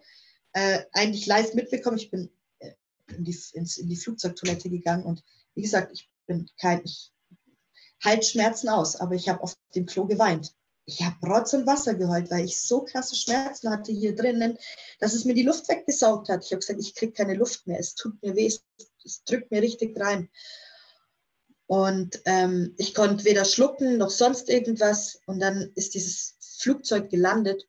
Ohne Witz, ich war so dankbar, dass dieser Druck in, in der Kabine, das geht ja weg und dann ist dieser Druck ein bisschen abgefallen vom Hals. Mhm. Und wir haben ein Krankenhaus aufgesucht, Teufel und ich. Und dann hat sich festgestellt, also dass die Mandel hinten nicht nur entzündet war, sie war bis nach unten geeitert. Das heißt, ich habe das so schön lange durchgezogen, dass es sich komplett hier nach unten vereitert hat. Ach du Scheiße. Ja. Und dann habe ich Antibiotikum bekommen, 2000er, alle acht Stunden. Und das ist das, was halt so, es hat keiner mitbekommen, außer wir. Ja. Und ich immer noch, okay, wenn das Antibiotikum abgesetzt ist und es vorbei ist, zack, bumm, es geht weiter. Also heute würde ich gern zurückgehen, die paar Wochen oder Monate in den Juli und würde mir gerne eine Backpfeife geben. Ja. Aber manchmal musst du auch gewisse Dinge erstmal erleben, um daraus schlauer zu werden. Ja. Aber es war ja, Ja, nur dann- folgerichtig, dass ihr die Saison beendet habt. Ja, es war ja dann, dann haben wir gesagt, okay, komm, Arnold Classic, jetzt hast du eine Einladung, gehst du da wirklich nicht hin? Hm. Äh, Nein, komm, wir machen das. Ich muss da hin, ich habe die Einladung, wir gehen da jetzt hin. Wieder eine Schrottentscheidung von mir. Und ja, da war eigentlich das gleiche Problem. So, ich habe auch keinen Pump mehr gehabt backstage, da, da ist gar nichts mehr voll geworden. Wir haben auch nach dem Prejudging gesagt, komm, äh, geh, ess mal einen Burger, gucken wir mal, ob sich da was ändert. Da hat sich nichts geändert. Fett, Salz, kannst du machen, was du willst, es hat sich nichts geändert. Der Körper ist an einem Punkt, wo er sagt, ich kann nicht mehr. Ja. Es sah vor der Peak Week sah alles super aus. Und wir dachten, okay, Wasser raus, stell dich hin, fertig. Aber in der Peak Week, wo der Körper nun mal am meisten durchmachen muss oder gestresst ist, da ist es dann umgekippt. Es war, ich, es Ja. war glaube ich, schon am zweiten, dritten Tag, wo es umgekippt ist. Also Körper gesagt, ausgebrannt, irgendwas- braucht, du brauchtest diese Pause. Genau, Bernhard hat auch gesagt, irgendwas stimmt da nicht. So, das, ne, das, das Wasser will nicht raus, so der Körper hält alles zurück, mag nicht. Mhm. Und dann haben wir nach dem Pre-Churching FaceTime gemacht. Ich habe nur gesagt, keine Ahnung. Aber es bringt nichts. Mhm. Ich glaube, es ist vorbei. Mhm. Und ich glaube, ihm ist auch irgendwo ein Stein vom Herzen gefallen, dass ich das endlich eingesehen habe. Ja. Dass er nicht mit dem Sturkopf weiter rumhadern musste, da ja. Und er hat nur gesagt, Bah, ich mache, was du willst. Wenn du sagst, du willst weitermachen, machen wir weiter. Weil ne, er möchte natürlich nicht, wenn er, dass er eine Entscheidung trifft und ich dann sage, du, ja, Und das soll ja auch nicht so sein. So bin ich ja auch nicht. Um Gottes Willen, so bin ich ja auch nicht zu ihm. Das weiß er ja. Ähm, und, und- für die, seine Art und Weise bin ich ihm immer dankbar. ja das aber ist, es macht das auch so einen uns guten beide halt aus zusammen. ja. Es macht aber auch einen guten Mentor, Coach oder auch Lehrer aus, dass er die Schüler oder die Klienten bis zu dem Punkt bringt, wo sie halt selber erkennen, was Sache ist. Es, es ist so. Definitiv. Und das habe ich vielleicht auch gebraucht. Ich denke, hätte ich das alles nicht so gemacht, hätte ich wahrscheinlich noch rumgeheult. Äh, ich hätte die Saison machen sollen Mhm, oder so. mhm. Von daher, klar, doof war's. Und dann habe ich direkt eben ähm, nach der Arnold Classic gesagt, hey, okay, ich, ich sehe das jetzt an, drei von drei. Ich brauche nicht noch einen vierten Beweis. Ja. Lass uns das jetzt beenden an der Stelle. Und dann sind wir in die Offseason gegangen. Und mich hat es dann eh eine Woche danach nochmal umgehauen. Komplett zerlegt, ja. Nochmal Grippe, diesmal lungenlastig, drei Wochen. Drei Wochen. Wir mussten noch mal, diesmal musste ich zum HNO, der hat, ähm, ich will mal Röntgen sagen, Ultraschall gemacht am Hals. Hat sich die Lymphknoten nochmal anschauen müssen. Und hat gesagt, okay, Cortison-Nasenspray, dieses ganze Schleim, es fließt einfach nicht ab. Wir müssen da nochmal nachhelfen. Und bis es dann weggegangen ist, alles drei Wochen. Jetzt hast du dann dieses Jahr die Quali verpasst. Der Olympia steht vor der Tür. Natürlich, Ja, natürlich. die Olympia steht vor der Tür. Ähm, wenn du jetzt so die anderen drei Mädels siehst, die Nadine, die Jenny, die, ähm, komm schnell, wer ist noch? Lena. Lena Rammsteiner, genau, Lena Rammsteiner. Ähm, guckst du da ein bisschen wehmütig hin, dass die jetzt zum Olympia fahren und du zu Hause bleiben musst? Oder sagst du, nee, das ist schon, Nein. schon okay, so wie Nein, es ist? schau mal, ich lächle gleich. Also ich freue mich für jeden und das sage ich immer und immer wieder.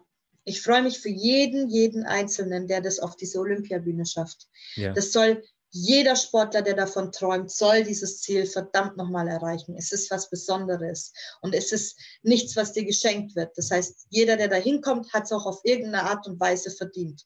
Punkt. Absolut. Aber hättest du nicht Bock gehabt, dich Und mit den glaub, Mädels zu betteln? Natürlich, Ja, natürlich, natürlich wäre das geil gewesen, dass man sich da oben dann bettelt und guckt, ne, wer steht wo. Ja. Ähm, aber der ganz springende Punkt ist, ich will nicht da oben stehen mit einem 50%-Paket. Klar. Weil das hat mir gezeigt, Spanien, Portugal und Alica äh, Alicante, sage ich, Spanien, äh, Portugal und ja. UK haben mir alle drei das gleiche gezeigt. Das Paket war nicht 100 Prozent. So, was, wenn du es auf Biegen und Brechen schaffst, dann musst du erstmal, Entschuldigung, mit dem Mindfuck leben, dass du mit einem halben Paket da oben stehst. Mhm, Das ist ja noch mhm. schlimmer. Ja, Das ist, das finde ich viel, viel schlimmer. für mich ist es jetzt, also dadurch, dass ich selber die Entscheidung getroffen habe, weil ich es endlich gesehen habe, okay, bah, es ist nicht.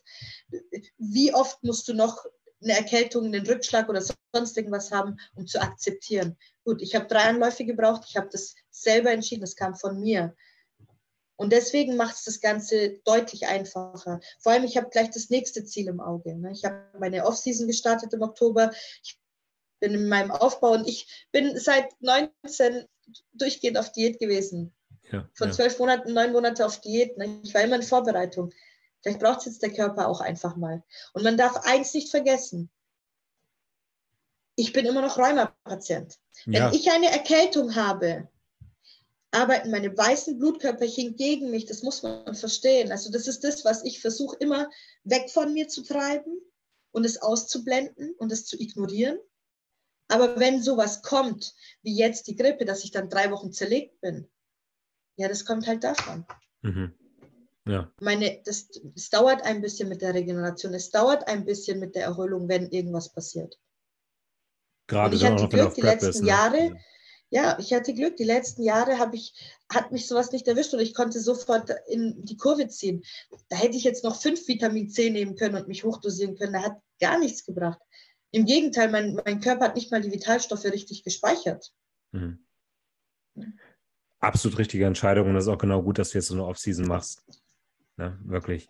Ähm, wie leicht fällt es dir dann jetzt, auch gerade wo du schon so oft und so lange auf Diät warst, da von der Form loszulassen und in die Off-Season zu gehen? Hast du damit gestruggelt oder kein Problem damit? Nein. Nein. Da, ähm, darüber ist heute ein YouTube-Video um 18 Uhr sogar online gegangen von mir. Anschauen, Leute. Ähm, wo, wo, wo ein bisschen, es wird viel gebabbelt, ja, aber es ist so ein bisschen Off-Season-Talk, was ich halt schön finde, ähm, weil ich glaube, nicht nur Mädchen, auch Männer strugglen in dem Bereich. Ich kenne ganz, ja. ganz viele Jungs, die, die, die nicht loslassen können. Ja. Ich sehe das so. Wenn ich in mein Ziel will, oder ein Stück an mein Ziel näher ran will, muss ich was dafür tun. Das heißt, die Offseason ist ja nicht dafür da, um als ein Dickerchen durch die Welt zu laufen, sondern es ist jetzt dafür da, dass ich mich verbessere, dass wenn ich das nächste Mal auf der Bühne stehe, mit verdammten 100 Prozent da dran stehe. Und mhm. dann sieht die Welt für mich anders aus. Mhm. Weil dann kann ich mich, ich kann das Paket vertreten, ich liebe das, wie es draufsteht, aber dafür muss ich jetzt sozusagen mein Hintern aufreißen. Und da bringt es mir nichts mit Low Body Fat rumzulaufen und, und, und keine Ahnung, Streifen überall, weil das wird mich ja nicht weiterbringen. Das mhm. wird ja meinem Körper nicht helfen. Wenn ich besser werden will, muss ich überlegen, was muss ich dafür tun, um besser zu werden, in jeder Hinsicht. Körperlich, sowohl als auch mental. Voll bei dir. Und da könntest Und du gerne mal dein Video anschauen. Ja, vor allem finde ich das nicht schlimm. Ja, du wirst ein bisschen puffy, ne? du hast, aber du hast volle Muskeln, deine Kraft wird mehr. Wie toll sieht es bitte im Training aus, wenn du dann einen Pump kriegst und der Muskel, den zerberstet oder explodiert dann. Ja, du siehst keinen Streifen da und dafür die Kraft ist da. Das Training macht noch mehr Spaß als zuvor. Dann ja, mit Schlaf struggle ich nicht, aber viele Athleten, die haben Schlafprobleme. Ihr könnt endlich in Ruhe schlafen. Mhm. Man muss die positiven Seiten sehen. Man kann auch mal ein bisschen mehr das Privatleben was zurückgeben. Bist du noch und so ein, wie eine Offseason gerne mal essen geht oder außerhalb des Plans ist oder hast du da wirklich einen strikten Plan, den du oh. durchziehst?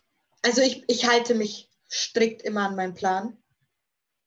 Ähm, das weiß Bernie ja auch. Also so wie es da drauf steht, so wird es gemacht. Mhm. Und es war immer so, wir hatten immer ein Cheat Meal und er mhm. weiß, ich kann essen. Also wer mich kennt, ich kann essen.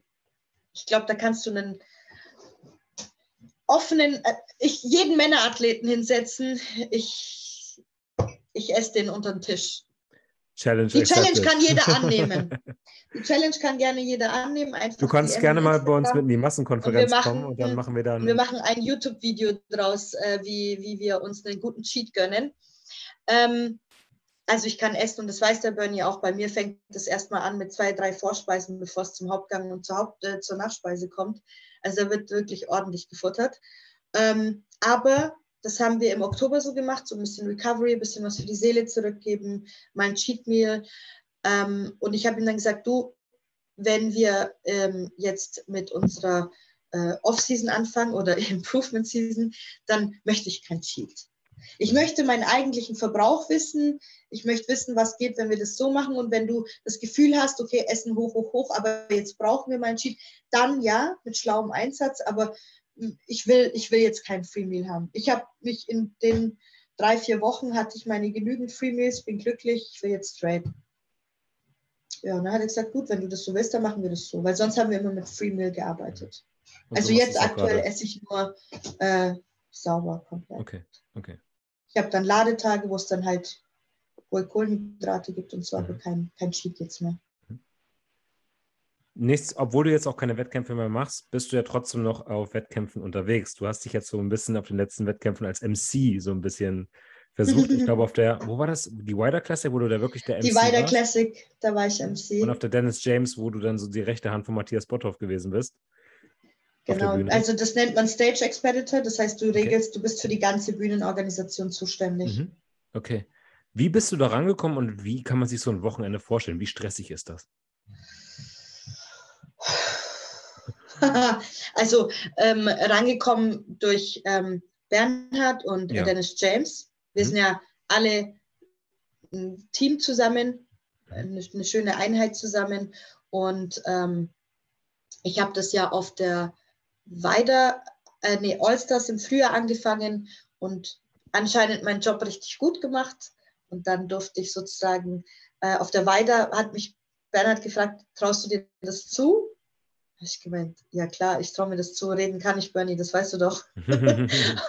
und habe dann echt super, super tolle, Res also ein Resümee bekommen von sei es Zuschauern, Athleten, ähm, von Bernhard und Janine selber. Und deswegen ja, ist es dann halt weitergegangen. Dann hat Dennis gemeint, ja, du Baha, wie sieht's denn aus? Ne? Hast du Lust? Ich so, ja klar, ich bin dabei, gib mir einen Job. Äh, und ja, es ist definitiv stressig. Ähm, das fängt wirklich ganz früh morgens an und es ist ja nicht so, als würde ich nur auf der Bühne stehen, sondern äh, beispielsweise auf der Weide, wir fangen ja dann an mit Abkleben, die Halle mhm. vorbereiten. Das heißt, da stehst du dann halt schon morgens um, keine Ahnung, fünf, halb sechs auf und das geht dann halt bis nachts. Du bist durchgehend auf den Beinen und musst halt gucken, dass du zwischendrin mal futterst, ne? weil du willst ja deine Meals auch reinkriegen. Äh, und dann äh, hast du schon auf jeden Fall, ich glaube, nur auf dieser Bühne, nur auf der Bühne, hast du locker 20.000 Schritte. Ja. Nur das. Ja. Da merkst du auch, was du getan hast. Alter Schwede boah, ich sag's dir, meine Füße danach sind erstmal nicht so, oder meine Stimme ist danach erstmal so, uh, teils gebrochen, zwei Tage. Aber das macht mega, mega Spaß und ich würde das auf fragen, jeder ja. Bühne machen. Ja, cool. Ich würde das auf jeder Bühne, auf je, jeder, jeder, jeder Bühne machen. Ja. Ähm, wie hast du die Dennis James von der Bühne aus empfunden? Also wir haben, es gab jetzt sehr, sehr viel Feedback, teilweise positiv, teilweise aber auch sehr viel negativ. Ähm, gerade das Prejudging soll wohl sehr leer gewesen sein und dann gab es aber auch irgendwie so keine wirkliche Atmosphäre im Finale. Wie hast du es von der Bühne wahrgenommen? Also, ich glaube, wenn du als Athlet standst, hast du nicht mal die Bühne gesehen, weil die, diese Lichter dich so geblendet haben, dass du das Publikum nicht gesehen hast. Und es okay. hat mir, ich habe mit jedem einzelnen Athleten, bevor er auf die Bühne gegangen ist, gesprochen. Ich glaube, jeder, der das jetzt sieht oder zuschaut, der erkennt definitiv dieses Gesicht. Äh, und alle haben gesagt, man sieht irgendwie nichts, kein Publikum. Ich ja. so, ja, weil die Strahler dich komplett verstrahlen, du siehst nichts. Mhm. Aber ja, das Prejudging war leise. Mhm. Da war ja auch kein MC da. Mhm. Der MC war ja nur für die Abendshow da. Ihr müsst es euch so vorstellen, im Prejudging wird gewertet.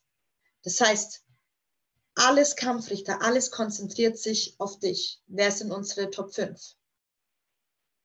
wer macht das Ding? Außer Gesamtsieg, klar, das weißt du ja noch nicht. Mhm. Im Finale gibt es ja keine an sich Wertung mehr beim Das ist nur noch Siegerehrung und Küren, ne?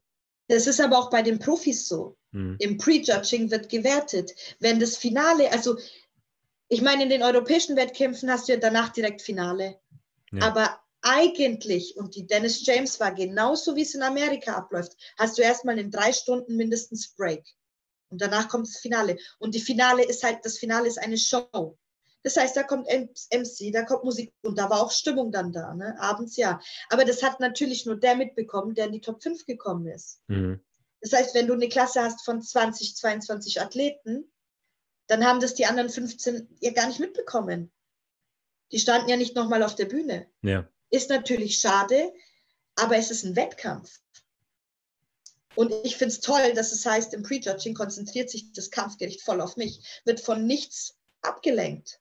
Mhm. Ich persönlich finde es gut als Athlet. Wenn ja. ich dann natürlich im Finale bin und dann die Show ein bisschen mitbekomme. Aber du, Olympia ist nicht anders. Du bist im Prejudging. Die Leute gucken zu. Klar, du hast ganz nochmal ein anderes Publikum. Aber du bist in der Expo-Stage. Die, die, das, die Finalbühne ist ja wieder eine andere. Hm. Kannst du da auch abkotzen? Nee, das ist halt, Bro, das ist deine Platzierung. So ist es halt. Es ist ein Wettkampf.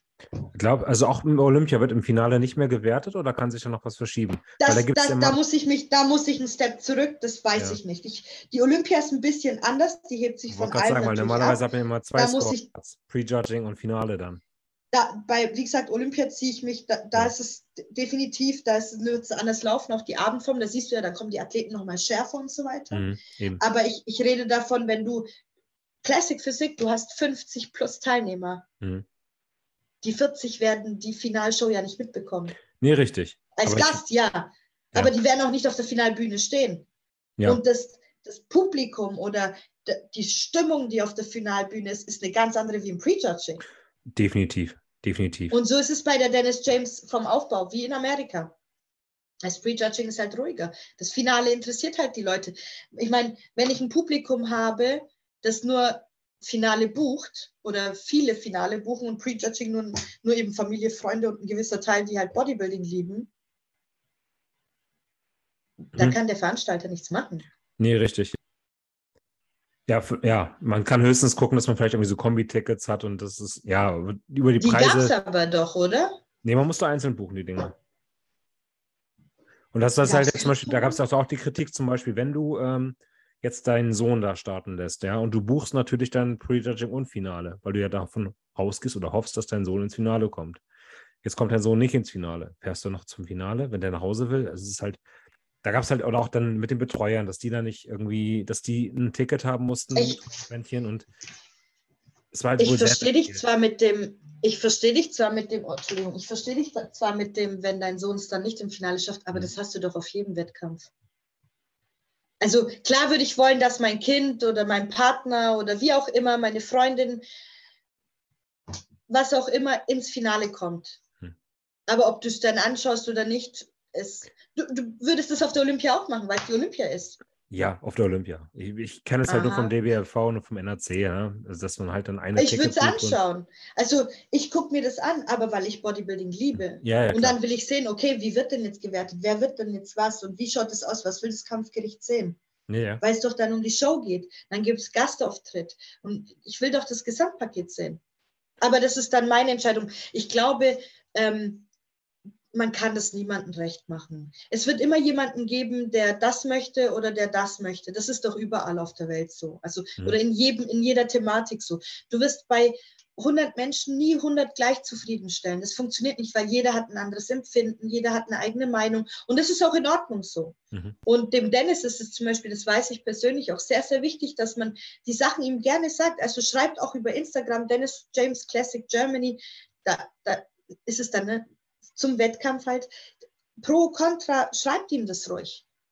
Das ich meine, es soll ja im nächsten ja. Jahr ja, wieder eine Show kommen und er ist immer offen für Verbesserungsvorschläge, die machbar sind. Ganz ja, ehrlich, konstruktives Dinge, Feedback wird realisierbar. Ja. Genau, konstruktives Feedback. Es gibt Dinge, die sind realisierbar und Dinge, die es halt dann nicht sind, aus welchen Gründen auch immer.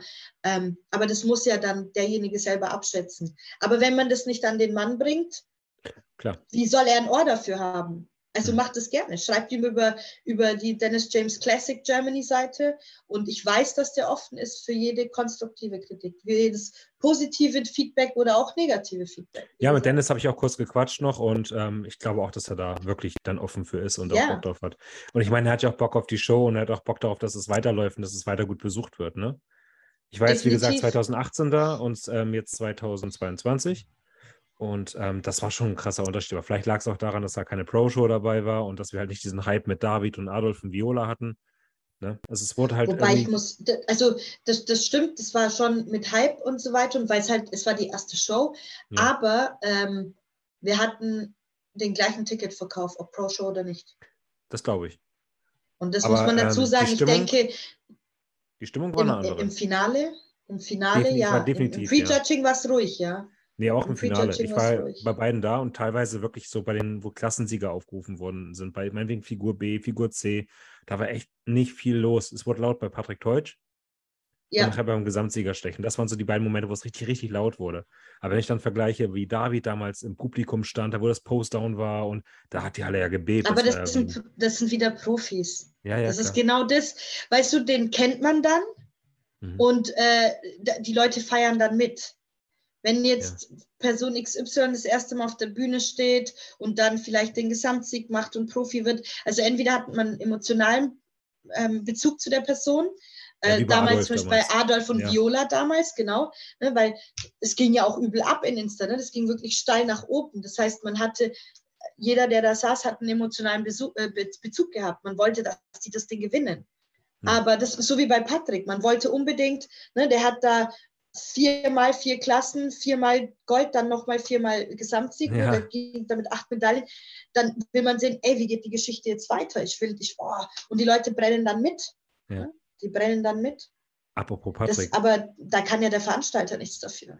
Nein, aber wie gesagt, ich wollte es nur einmal angesprochen haben mit dir, wie du es von der Bühne ja, erlebt klar. hast, ne? weil ich kriege ja natürlich im Podcast natürlich auch verschiedene äh, Feedbacks. Ach so, ja, ein Satz dazu. Ich bin mit den Athleten so krass beschäftigt gewesen. Ich Ja. blende das alles aus. Das Einzige, was mich in dem Moment interessiert, sind die Wettkampfrichter, dass ich die Leute richtig hinstelle, dass bloß nichts falsch läuft, dass jeder eine gerechte Behandlung.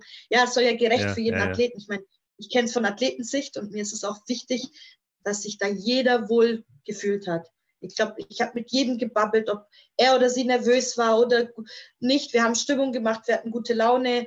Wenn es nicht so war, schreibt mir gerne. Aber ich habe ganz, ganz viele Nachrichten danach bekommen. Ja, ich glaube, du hast da einen Ich super Job gemacht. Echt super. Ich, glaub, du hast äh, echt- es hat mir auch ja. mega Spaß gemacht mit allen, wirklich mit allen. Also sieht man dich vielleicht nächstes Jahr auf der Dennis James wieder. Äh, das mit sehr großer Wahrscheinlichkeit. Okay. Aber auch auf anderen Ja, äh, Bühnen, NPC, regional. Also, mega cool, mega. Auch egal, ob ich in Wettkampfvorbereitung bin oder nicht, das Mhm. macht da nichts. Schön. Ich glaube, du bist da echt eine gute Wahl von NPC. Dich davon da wieder rausstellen. Ähm, kurz noch ein Wort zu Patrick Teutsch, weil er gerade angesprochen ist. Er gibt jetzt am Wochenende sein Profidebüt in Rumänien. Pro-Debüt. Rumänien. Was glaubst du? Kann er sich da Er behaupten? holt sich das Ding. Nee, echt? Meinst du? Ich, ich, glaube, ich glaube, er wird uns noch einmal überraschen. Und ich hab mir das, habt ihr euch das Line-Up angeguckt, der Classic Physik Pros? Ähm, ich habe es einmal überflogen, aber ich kannte nur Patrick. Mhm, ich Okay. auch. Von daher, ich, schauen wir mal. Lass, Ja. Lassen wir es den, den Jungen beweisen. Auf jeden Fall, er muss nichts beweisen. Er hat, Er hat genug bewiesen, sich ja. selber bewiesen dieses Jahr. Und äh, ein wahnsinnig toller Athlet, sympathischer Athlet. Ich glaube, man kann nichts Negatives über ihn sagen. Er ist wirklich super, super lieb, toller Familienvater. Ähm, Ja. Auch auf der Bühne. Egal wie es mal zügiger ge- zugehen musste oder egal was da war, der war immer super nett, korrekt, freundlich, toll, to wirklich toller Athlet. Und ich bin gespannt und ich gönne ihm das sehr, sehr hart sogar. Absolut. Und wir, fiebern schon zu Hause für ihn mit. Ähm, aber äh, ich sag mal so, in Form kommen wird er. Wenn er noch Definitiv, mit der er. Voll prall. Er müsste halt stehen, er muss sich erstmal hinstellen und in dem Line-Up muss man ihn angucken. Klar, er füllt bei den Profis ja nicht ganz die Gewichtsklasse. Ich glaube, der hat ja nochmal fünf Kilo als Profi im Vergleich zum Amateur, wie dann Luft dazwischen ist. Mhm. Müssten ja fünf Kilo bei Classic Physik sein. Wenn er die fünf Kilo irgendwann ausfüllt an den richtigen Stellen, muss man sehen, bin ich gespannt, kann richtig gut aussehen, wenn er weiter in die Qualität bringt. Mhm. Ähm, aber das ist eine Sache von Zeit und ich denke, dass der, er wird schon die richtigen Entscheidungen treffen und sich dahinstellen. Und wenn das Line-up am Sonntag passt, weil du bist, du bist nun mal nur so gut wie das Line-up, es ist ja nun mal Fakt, Mhm. ähm, habe ich trotzdem, glaube ich trotzdem, dass der das macht. Wow, das wäre zu krass, noch einen Athleten da zu haben auf der Olympia. Das wäre Mhm. echt krass. Mhm. Apropos Athleten auf der Und- Olympia. Hallo. Meine Mama ist reingetuckert. Mama, ich muss dich leider bitten, noch zu gehen. Ich, er ist noch draußen. Ruf ihn an. Ich habe dich lieb. Danke, mein Schatz. Meine Mama ist Erzieherin und die kommt gerade vom St. Martin. Da ah, gab es Laterne, Laterne. cool, Laterne laufen. spät. schön. Mhm. Sorry. Apropos Olympia, ich wollte einmal kurz deine Einschätzung für die Figurklasse sehen. Wie werden sich unsere Mädels platzieren und wer wird sie am besten abschneiden? Was glaubst du? Das Du oh, das ist voll lieb, die doofe Einschätzung, das kann ich nicht. Aber das kann ich schon nicht, ähm, weil ne, man hat auch dann einen privaten, positiven Bezug zu den. Ja, mit der Lena bist du auch sehr dicke. Du weißt ne? doch, ich cheate nicht, danke. ja, du weißt doch. Gerade drüber gesprochen, alles nach Plan und da haust du dich den Kuchen live rein. Nee, sie hat mir, weißt du, sie bringt mir das hier, was auch immer das ist. Was ist das überhaupt? Keine Ahnung. St. Martinstanz. Ah. Okay, danke schön. Hier für dich. Ähm, aber das haben wir auch rausgefunden. Kurze Anekdote dazu, musst du auch nicht rausschneiden. Ähm, ja. Ich habe mich eine Zeit lang immer so, ne, Mama, du weißt doch, ich darf nicht essen. Oder was heißt dürfen? Ich möchte nicht. Dürfen dürftest du ja, mhm. du möchtest nicht, du willst sauber. Ähm, äh, wieso, wieso bietest du mir ständig an? Egal, ob ich auf Diät bin oder Off-Season, egal wann. Und dann fand ich das so süß von ihr, deswegen schimpfe ich da auch nicht mehr, weil sie sagt, weißt du, ich weiß, dass du das immer durchziehst und ich weiß, du wirst dann nicht einfach was essen oder so, ähm, aber ich als Mama, ich möchte es dir einfach anbieten, dass ich dich als mein Kind nicht ausschließe. Ja. Deswegen, wenn sie das immer sagt, sage ich immer nein, danke. Und lächel dann, ich finde es nicht mehr schlimm. Ich finde es eher süß, weil ich jetzt ihren Gedankengang verstehe, wieso sie es mir immer anbietet. Ja. Cool. Ähm, sorry, ja, zu dem Thema Olympia. Ich, ich weiß nicht, ob ich da eine Meinung abgeben kann, weil man hat dann privaten Bezug zu den Athleten. Ne? Man hat vielleicht auch den an okay, dann ein oder anderen ich die Frage anders. Lieb. ja, ich meine, du, du, weißt, dass du mit Lena auch sehr gut befreundet bist. Ich formuliere ich die Frage anders. Welche Form findest du dann persönlich für dein Ideal am schönsten? Jetzt nicht auf ähm, NPC-Niveau und Figurkriterien, Du Welche, stellst mit welcher Fragen. Du willst unbedingt was rausklitzen. Ja. Ähm, okay, guck, wenn ich jetzt, wenn ich jetzt, jetzt ist ja noch Nadine dazu gekommen. Also, ja, wenn Nadine. ich jetzt, ähm, mhm. ich finde, alle Mädels haben ihre starken, starken Seiten und weniger starken, schau, ich sage nicht Schwächen, ganz wichtig, ja. weniger starken. Ich finde, ähm, äh, Lenas Linie richtig, also mir persönlich gefällt es sehr. Mhm ne, weil sie hat so eine schöne schmale Taille und dann ähm, ist es schwierig und ich finde, die Jenny hat sich richtig toll entwickelt. Mhm. Auch die Schultern und der Rücken, es hat sich super entwickelt. Für mich ist es schwierig zu sagen, äh, der oder der, ähm, weil ich jetzt gerade raus sage, man sehen muss, wie das auf der Bühne mit den anderen aussieht. Deswegen. Also in Europa kann man es vielleicht abschätzen, ja. aber ich ich stelle die Behauptung auf, dass es in Amerika einfach ein bisschen anders ist.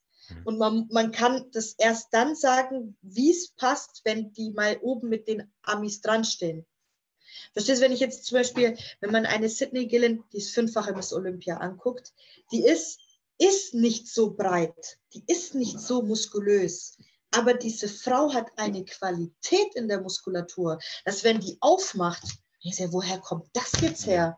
Ja. Woher kommen jetzt die Beine her, die Struktur? Woher kommt der Rücken her? Weil die hat halt so eine Taille.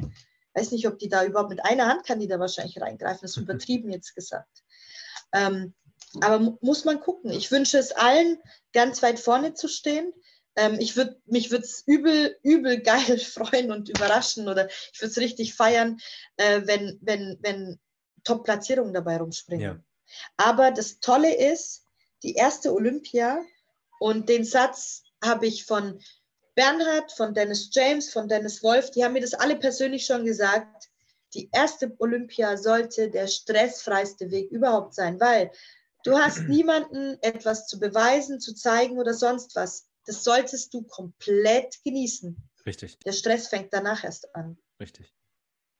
Ja. Klar, den einzigen Druck, den die Mädels wahrscheinlich empfinden werden, egal wie sehr man sich gern hat und es jedem wünscht, man will trotzdem die beste Deutsche sein. Ja, Seien wir mal ehrlich. Also, ja, und der Druck wird auf jeden Fall bei allen drei da sein. so oder so. Ja, also meine Einschätzung ist halt die, dass, ich meine, die Jenny, die hat ja beide schon geschlagen, ne?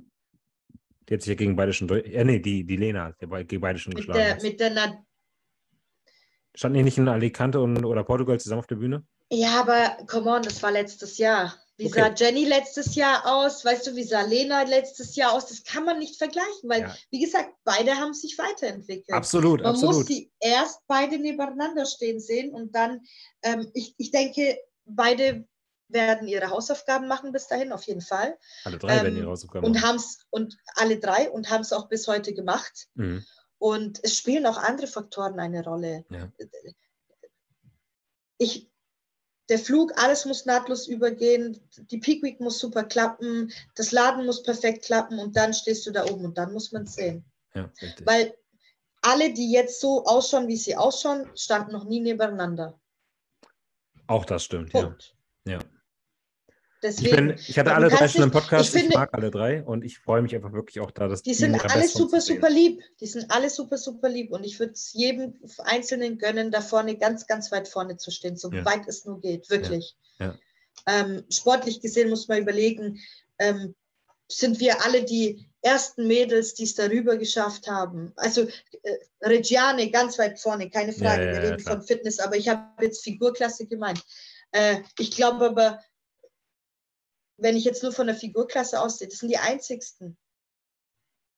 Ja. Weißt du, wie ich meine? Das ist, das Ja. ist schon eine krasse Leistung. Man sollte das einfach, man sollte die Zeit bis dahin komplett feiern. Man sollte Spaß haben. Ja.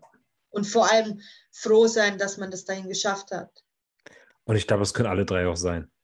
Und die werden da das perfekte Paket hinzaubern, die werden ihre Bestleistung Die werden bringen. da, die werden alle ihre Hausaufgaben machen und werden da tipptopp oben Ja. dran stehen. Und dann Liegt es an den. Judges. Ich bin kein Kampfgericht. Ich bin Ja, kein richtig. Kampfgericht. Wir sind alle kein Kampfgericht. Äh, wir stehen auch, wenn wir das Live-Video angucken, ähm, sind wir nicht live vor Ort. Man muss vor Ort sein, um das vor Ort zu sehen. Ja, die Härte von Patrick Teutsch hätte ich auch nie so geglaubt von Bildern, wenn ich sie nicht live gesehen hätte. Bis man es live, weil man Ja. denkt, oh, der hat da noch ein paar Filter drüber gejagt. Nein, der sah so aus, wenn der angespannt hat. Ey, der hat, ich glaube, du hast jeden, jeden Streifen am Arsch gesehen. Jeden einzelnen. Ja. Ich war Richtig. nah genug dran, ich habe es von der Seite schon gesehen. Huhu, Also Ja. wir halten fest, wir drücken allen drei Mädels die Daumen, möge die beste jedem gewinnen an dem Abend. und- deutschen Bikini-Klasse, Genau. Figurklasse, Classic Physik, egal was da dieses Jahr auf der Bühne steht. Genießt einfach die Zeit, habt Spaß. Wir haben T minus viereinhalb, fünf Wochen, was auch Ja. immer. Ähm, egal, ob man Athlet ist, Zuschauer ist oder nur Bodybuilding-Begeisterte, wir stehen hinter allen Athleten. Ich rede von mir, ich definitiv und äh, freue mich für alle, wirklich von Herzen. Und ähm, ich werde mir den Livestream definitiv holen und ein Olympia-Wochenende machen zu Hause. Ich hoffe, ihr alle da draußen, ihr Zuschauer auch, Ich unterstützt werde die Nächte um die Ohren, Athleten. Es gibt, hauen. es gibt nichts Tolleres, als unsere Athleten zu unterstützen. Amen. Endlich.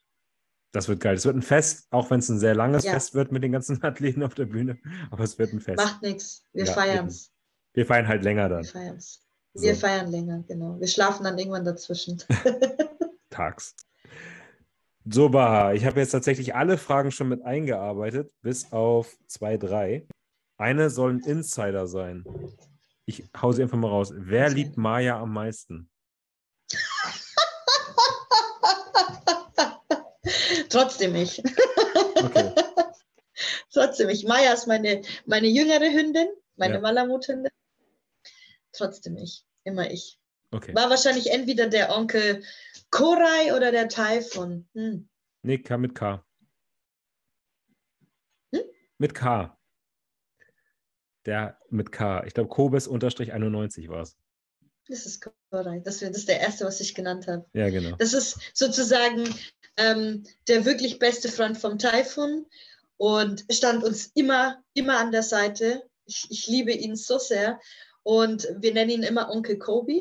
Mhm. Und die Maya ist so verliebt in ihn. Also wenn der, wenn sie ihn irgendwie in 10, 20, 30 Metern nur rufen hört, die hängt sich so an die Leine und schreit durch die Gegend. Und die wiegt halt gute 41 Kilo und ist ein Zughund. Ja. Die kann, die kann richtig. Und auf zwei Pfoten ist sie so groß wie ich, also 1,58. Krass. Ähm, ja, und der sagt immer, ich, er liebt sie mehr. Nein, Äh, ich liebe sie immer noch mehr. okay. Hast du gehört? Jetzt ist es auch offiziell. Kannst nichts machen. Pech gehabt. Ähm, wie schwer ist es für eine muskulöse Frau? Das kannst du vielleicht auch schlecht beantworten, weil du den ähm, Taifun schon vorher kennengelernt hast. Aber wie schwer ist es für eine muskulöse Frau, einen Partner zu finden? Er feiert deinen Look, aber er kann sich vorstellen, dass viele Männer das nicht toll finden. Also ja, Taifun, äh, wie gesagt, das sind ja viele andere Punkte, die haben wir jetzt besprochen, Ja, ja, die muss genau. man jetzt nicht mehr aufholen.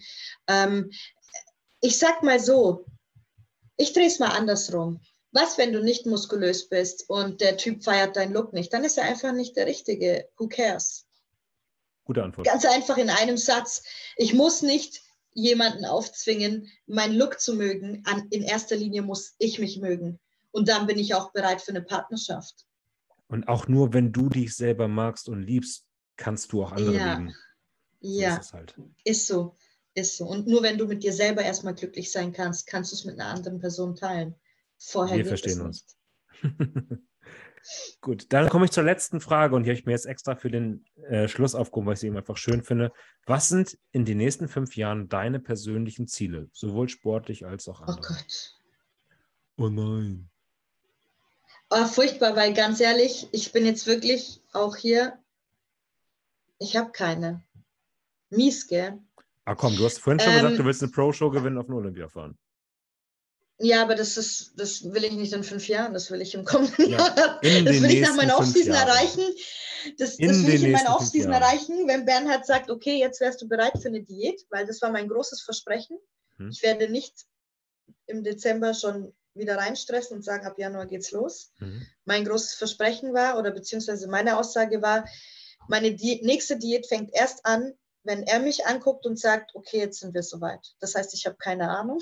Mhm. Ich hoffe, es ist nächstes Jahr, aber ich lasse mich gerne überraschen.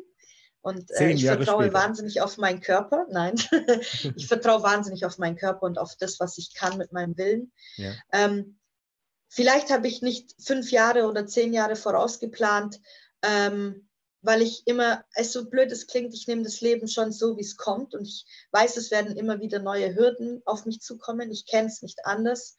Und ähm, ich glaube, mein größtes Ziel ist einfach, Punkt eins, in fünf Jahren will ich trotzdem genauso, mindestens genauso glücklich sein wie jetzt. Und wieso ich nicht sowas planen möchte, ist zum Beispiel, oh, ich möchte dann mit Taifun zusammen das oder das, weil ich weiß nicht, was im Leben passiert. Das sage ich Taifun auch immer. Wer weiß, ob wir in fünf Jahren, zehn Jahren zusammen sind. Ich will jeden Tag mit ihm genießen. Und wenn es so passiert, Leute, ich werde immer glücklich sein, weil ich an, in erster Stelle an mich selber glaube. Ich werde vielleicht heulen und mal kurz schreien und kurz Nervenzusammenbruch haben, aber ich fange mich immer auf und es geht immer weiter. Deswegen ist mein größtes Ziel, als erstes immer mit mir selber glücklich zu sein. Klar wünsche ich mir weiterhin, dass meine Familie hinter mir ist, dass ich gesund bin, dass ich meine Tiere um mich habe, dass ich meine Freunde um mich habe. Aber das sind so, ich will in fünf Jahren genauso stolz sein auf mich wie heute, egal was kommt. Punkt. Ja, und die Ziele kommen dann halt mit der Zeit. Ich setze mir das Ziel, was will ich als nächstes? Was will ich als nächstes? Kleine Etappen und dann sehen wir schon weiter. Bis, bisher hat mich das gut weitergebracht. Schauen wir mal. Und egal, was kommen wird, kommt. du wirst es meistern. Und von daher finde ich, ist Wird das ein richtig schon. Ich hab- schönes. Ja, ich wollte jetzt sagen, ich habe auch Momente, das muss man auch dazu sagen, wo ich mal kurz ne, weinen möchte und manchmal kann. Aber um das abschließend zu sagen, es liegt immer an dir selber. Du hast immer alles selbst in der Hand. Dein komplettes Glück. Und wenn das jemand bewiesen hat und du in diesen letzten fast zwei Stunden, die wir jetzt hier gesprochen haben. Ey, das hätte ich vorher nicht gedacht. Ich auch nicht. Normalerweise gehen die auch nur eine Stunde, aber du bist ja krass, ja. Sorry. Kein Problem. Ich danke dir, dass du dich so geöffnet hast. Ich danke dir für deine Zeit und ich danke dir auch für deine ehrlichen und offenen Worte. Bitte tut mir jetzt von Herzen einen Gefallen und unterstützt die Baha, wo ihr könnt. Sei es durch ein Abo auf Instagram, sei es einfach durch liebe Worte, sei es. Wie kann man dich noch unterstützen, Baha? Wie kann man dir Gutes tun? Kann man dich mit irgendeinem Code unterstützen bei der nächsten Also, äh, ich, ich bin selber, also ich mache Posing-Coaching. Mhm. Zum Beispiel ähm, die Katja Nowak hat die Figurklasse gewonnen, den Gesamtsieg, sie ist jetzt Profi ähm, und ist wirklich seit letztem Jahr durchgehend bei mir im äh, Posing. Dann Sarah Knoblach äh, hat übrigens auch ihre ähm, Profikarte gewonnen ähm, und ist auch bei mir im Posing. Also ihr könnt gerne, wenn ihr Interesse an einem Posing habt, ähm, schreibt mir auf Instagram. Ich schicke euch alle Details dazu. Ich habe schon ganz verrückte Sachen gehabt, wie Zehnerkarten oder Monatsabos oder, oder, oder, oder. Ich bin da wirklich wahnsinnig kreativ und mir ist das, wie gesagt, ich habe ein Athletenherz, mir ist das sehr, sehr wichtig und ich liebe, ich liebe es, ähm, Posing mit den Mädels zu üben. Und ich habe auch ein paar Jungs. ähm, also wenn ihr Interesse habt, schreibt mir gerne einfach direkt Also du über machst nicht Instagram. nur Habt Figur. keine Scheu. Nein, ich mache nicht nur Figur. Mhm. Ähm, also genauso wie Bikini Wellness. Und Frauenphysik habe ich aber auch schon. Und mhm. wir haben sogar mit Kür zusammen entwickelt und so weiter. Und der Teil von schneidet die Musik. Also, wenn ihr Interesse habt, schreibt mir einfach, wenn ihr Lust habt. Und äh, wenn ihr Bock auf Seminare habt im Posting, gebt mir Bescheid und ich organisiere etwas. Ansonsten mache ich nur Lifestyle-Coaching noch dazu. Mhm. Okay. Ich habe noch ein paar spezielle, mit denen mache ich Wettkampf, aber die suche ich mir dann aus. Das muss dann passen zusammen. Aber nur Mädels. Okay, Leute, ihr habt es gehört. Also, wenn ihr Lust habt, mit Baha ein bisschen zusammenzuarbeiten, könnt ihr euch bei ihr melden. Ansonsten, wie gesagt, abonniert ihren YouTube-Kanal, folgt ihr auf Instagram. Ihr habt, glaube ich, mitbekommen, was für ein herzensguter Mensch die Baha ist und Danke. da ist auf jeden Fall kein Follow verschenkt worden. Ich danke ja, euch. Meine ganze Offseason kommt in YouTube übrigens. Die nehme ich gerade auf. So. Mit großem Versprechen, ich bleibe diesmal dahinter. Macht Druck, damit sie auch Bock darauf hat.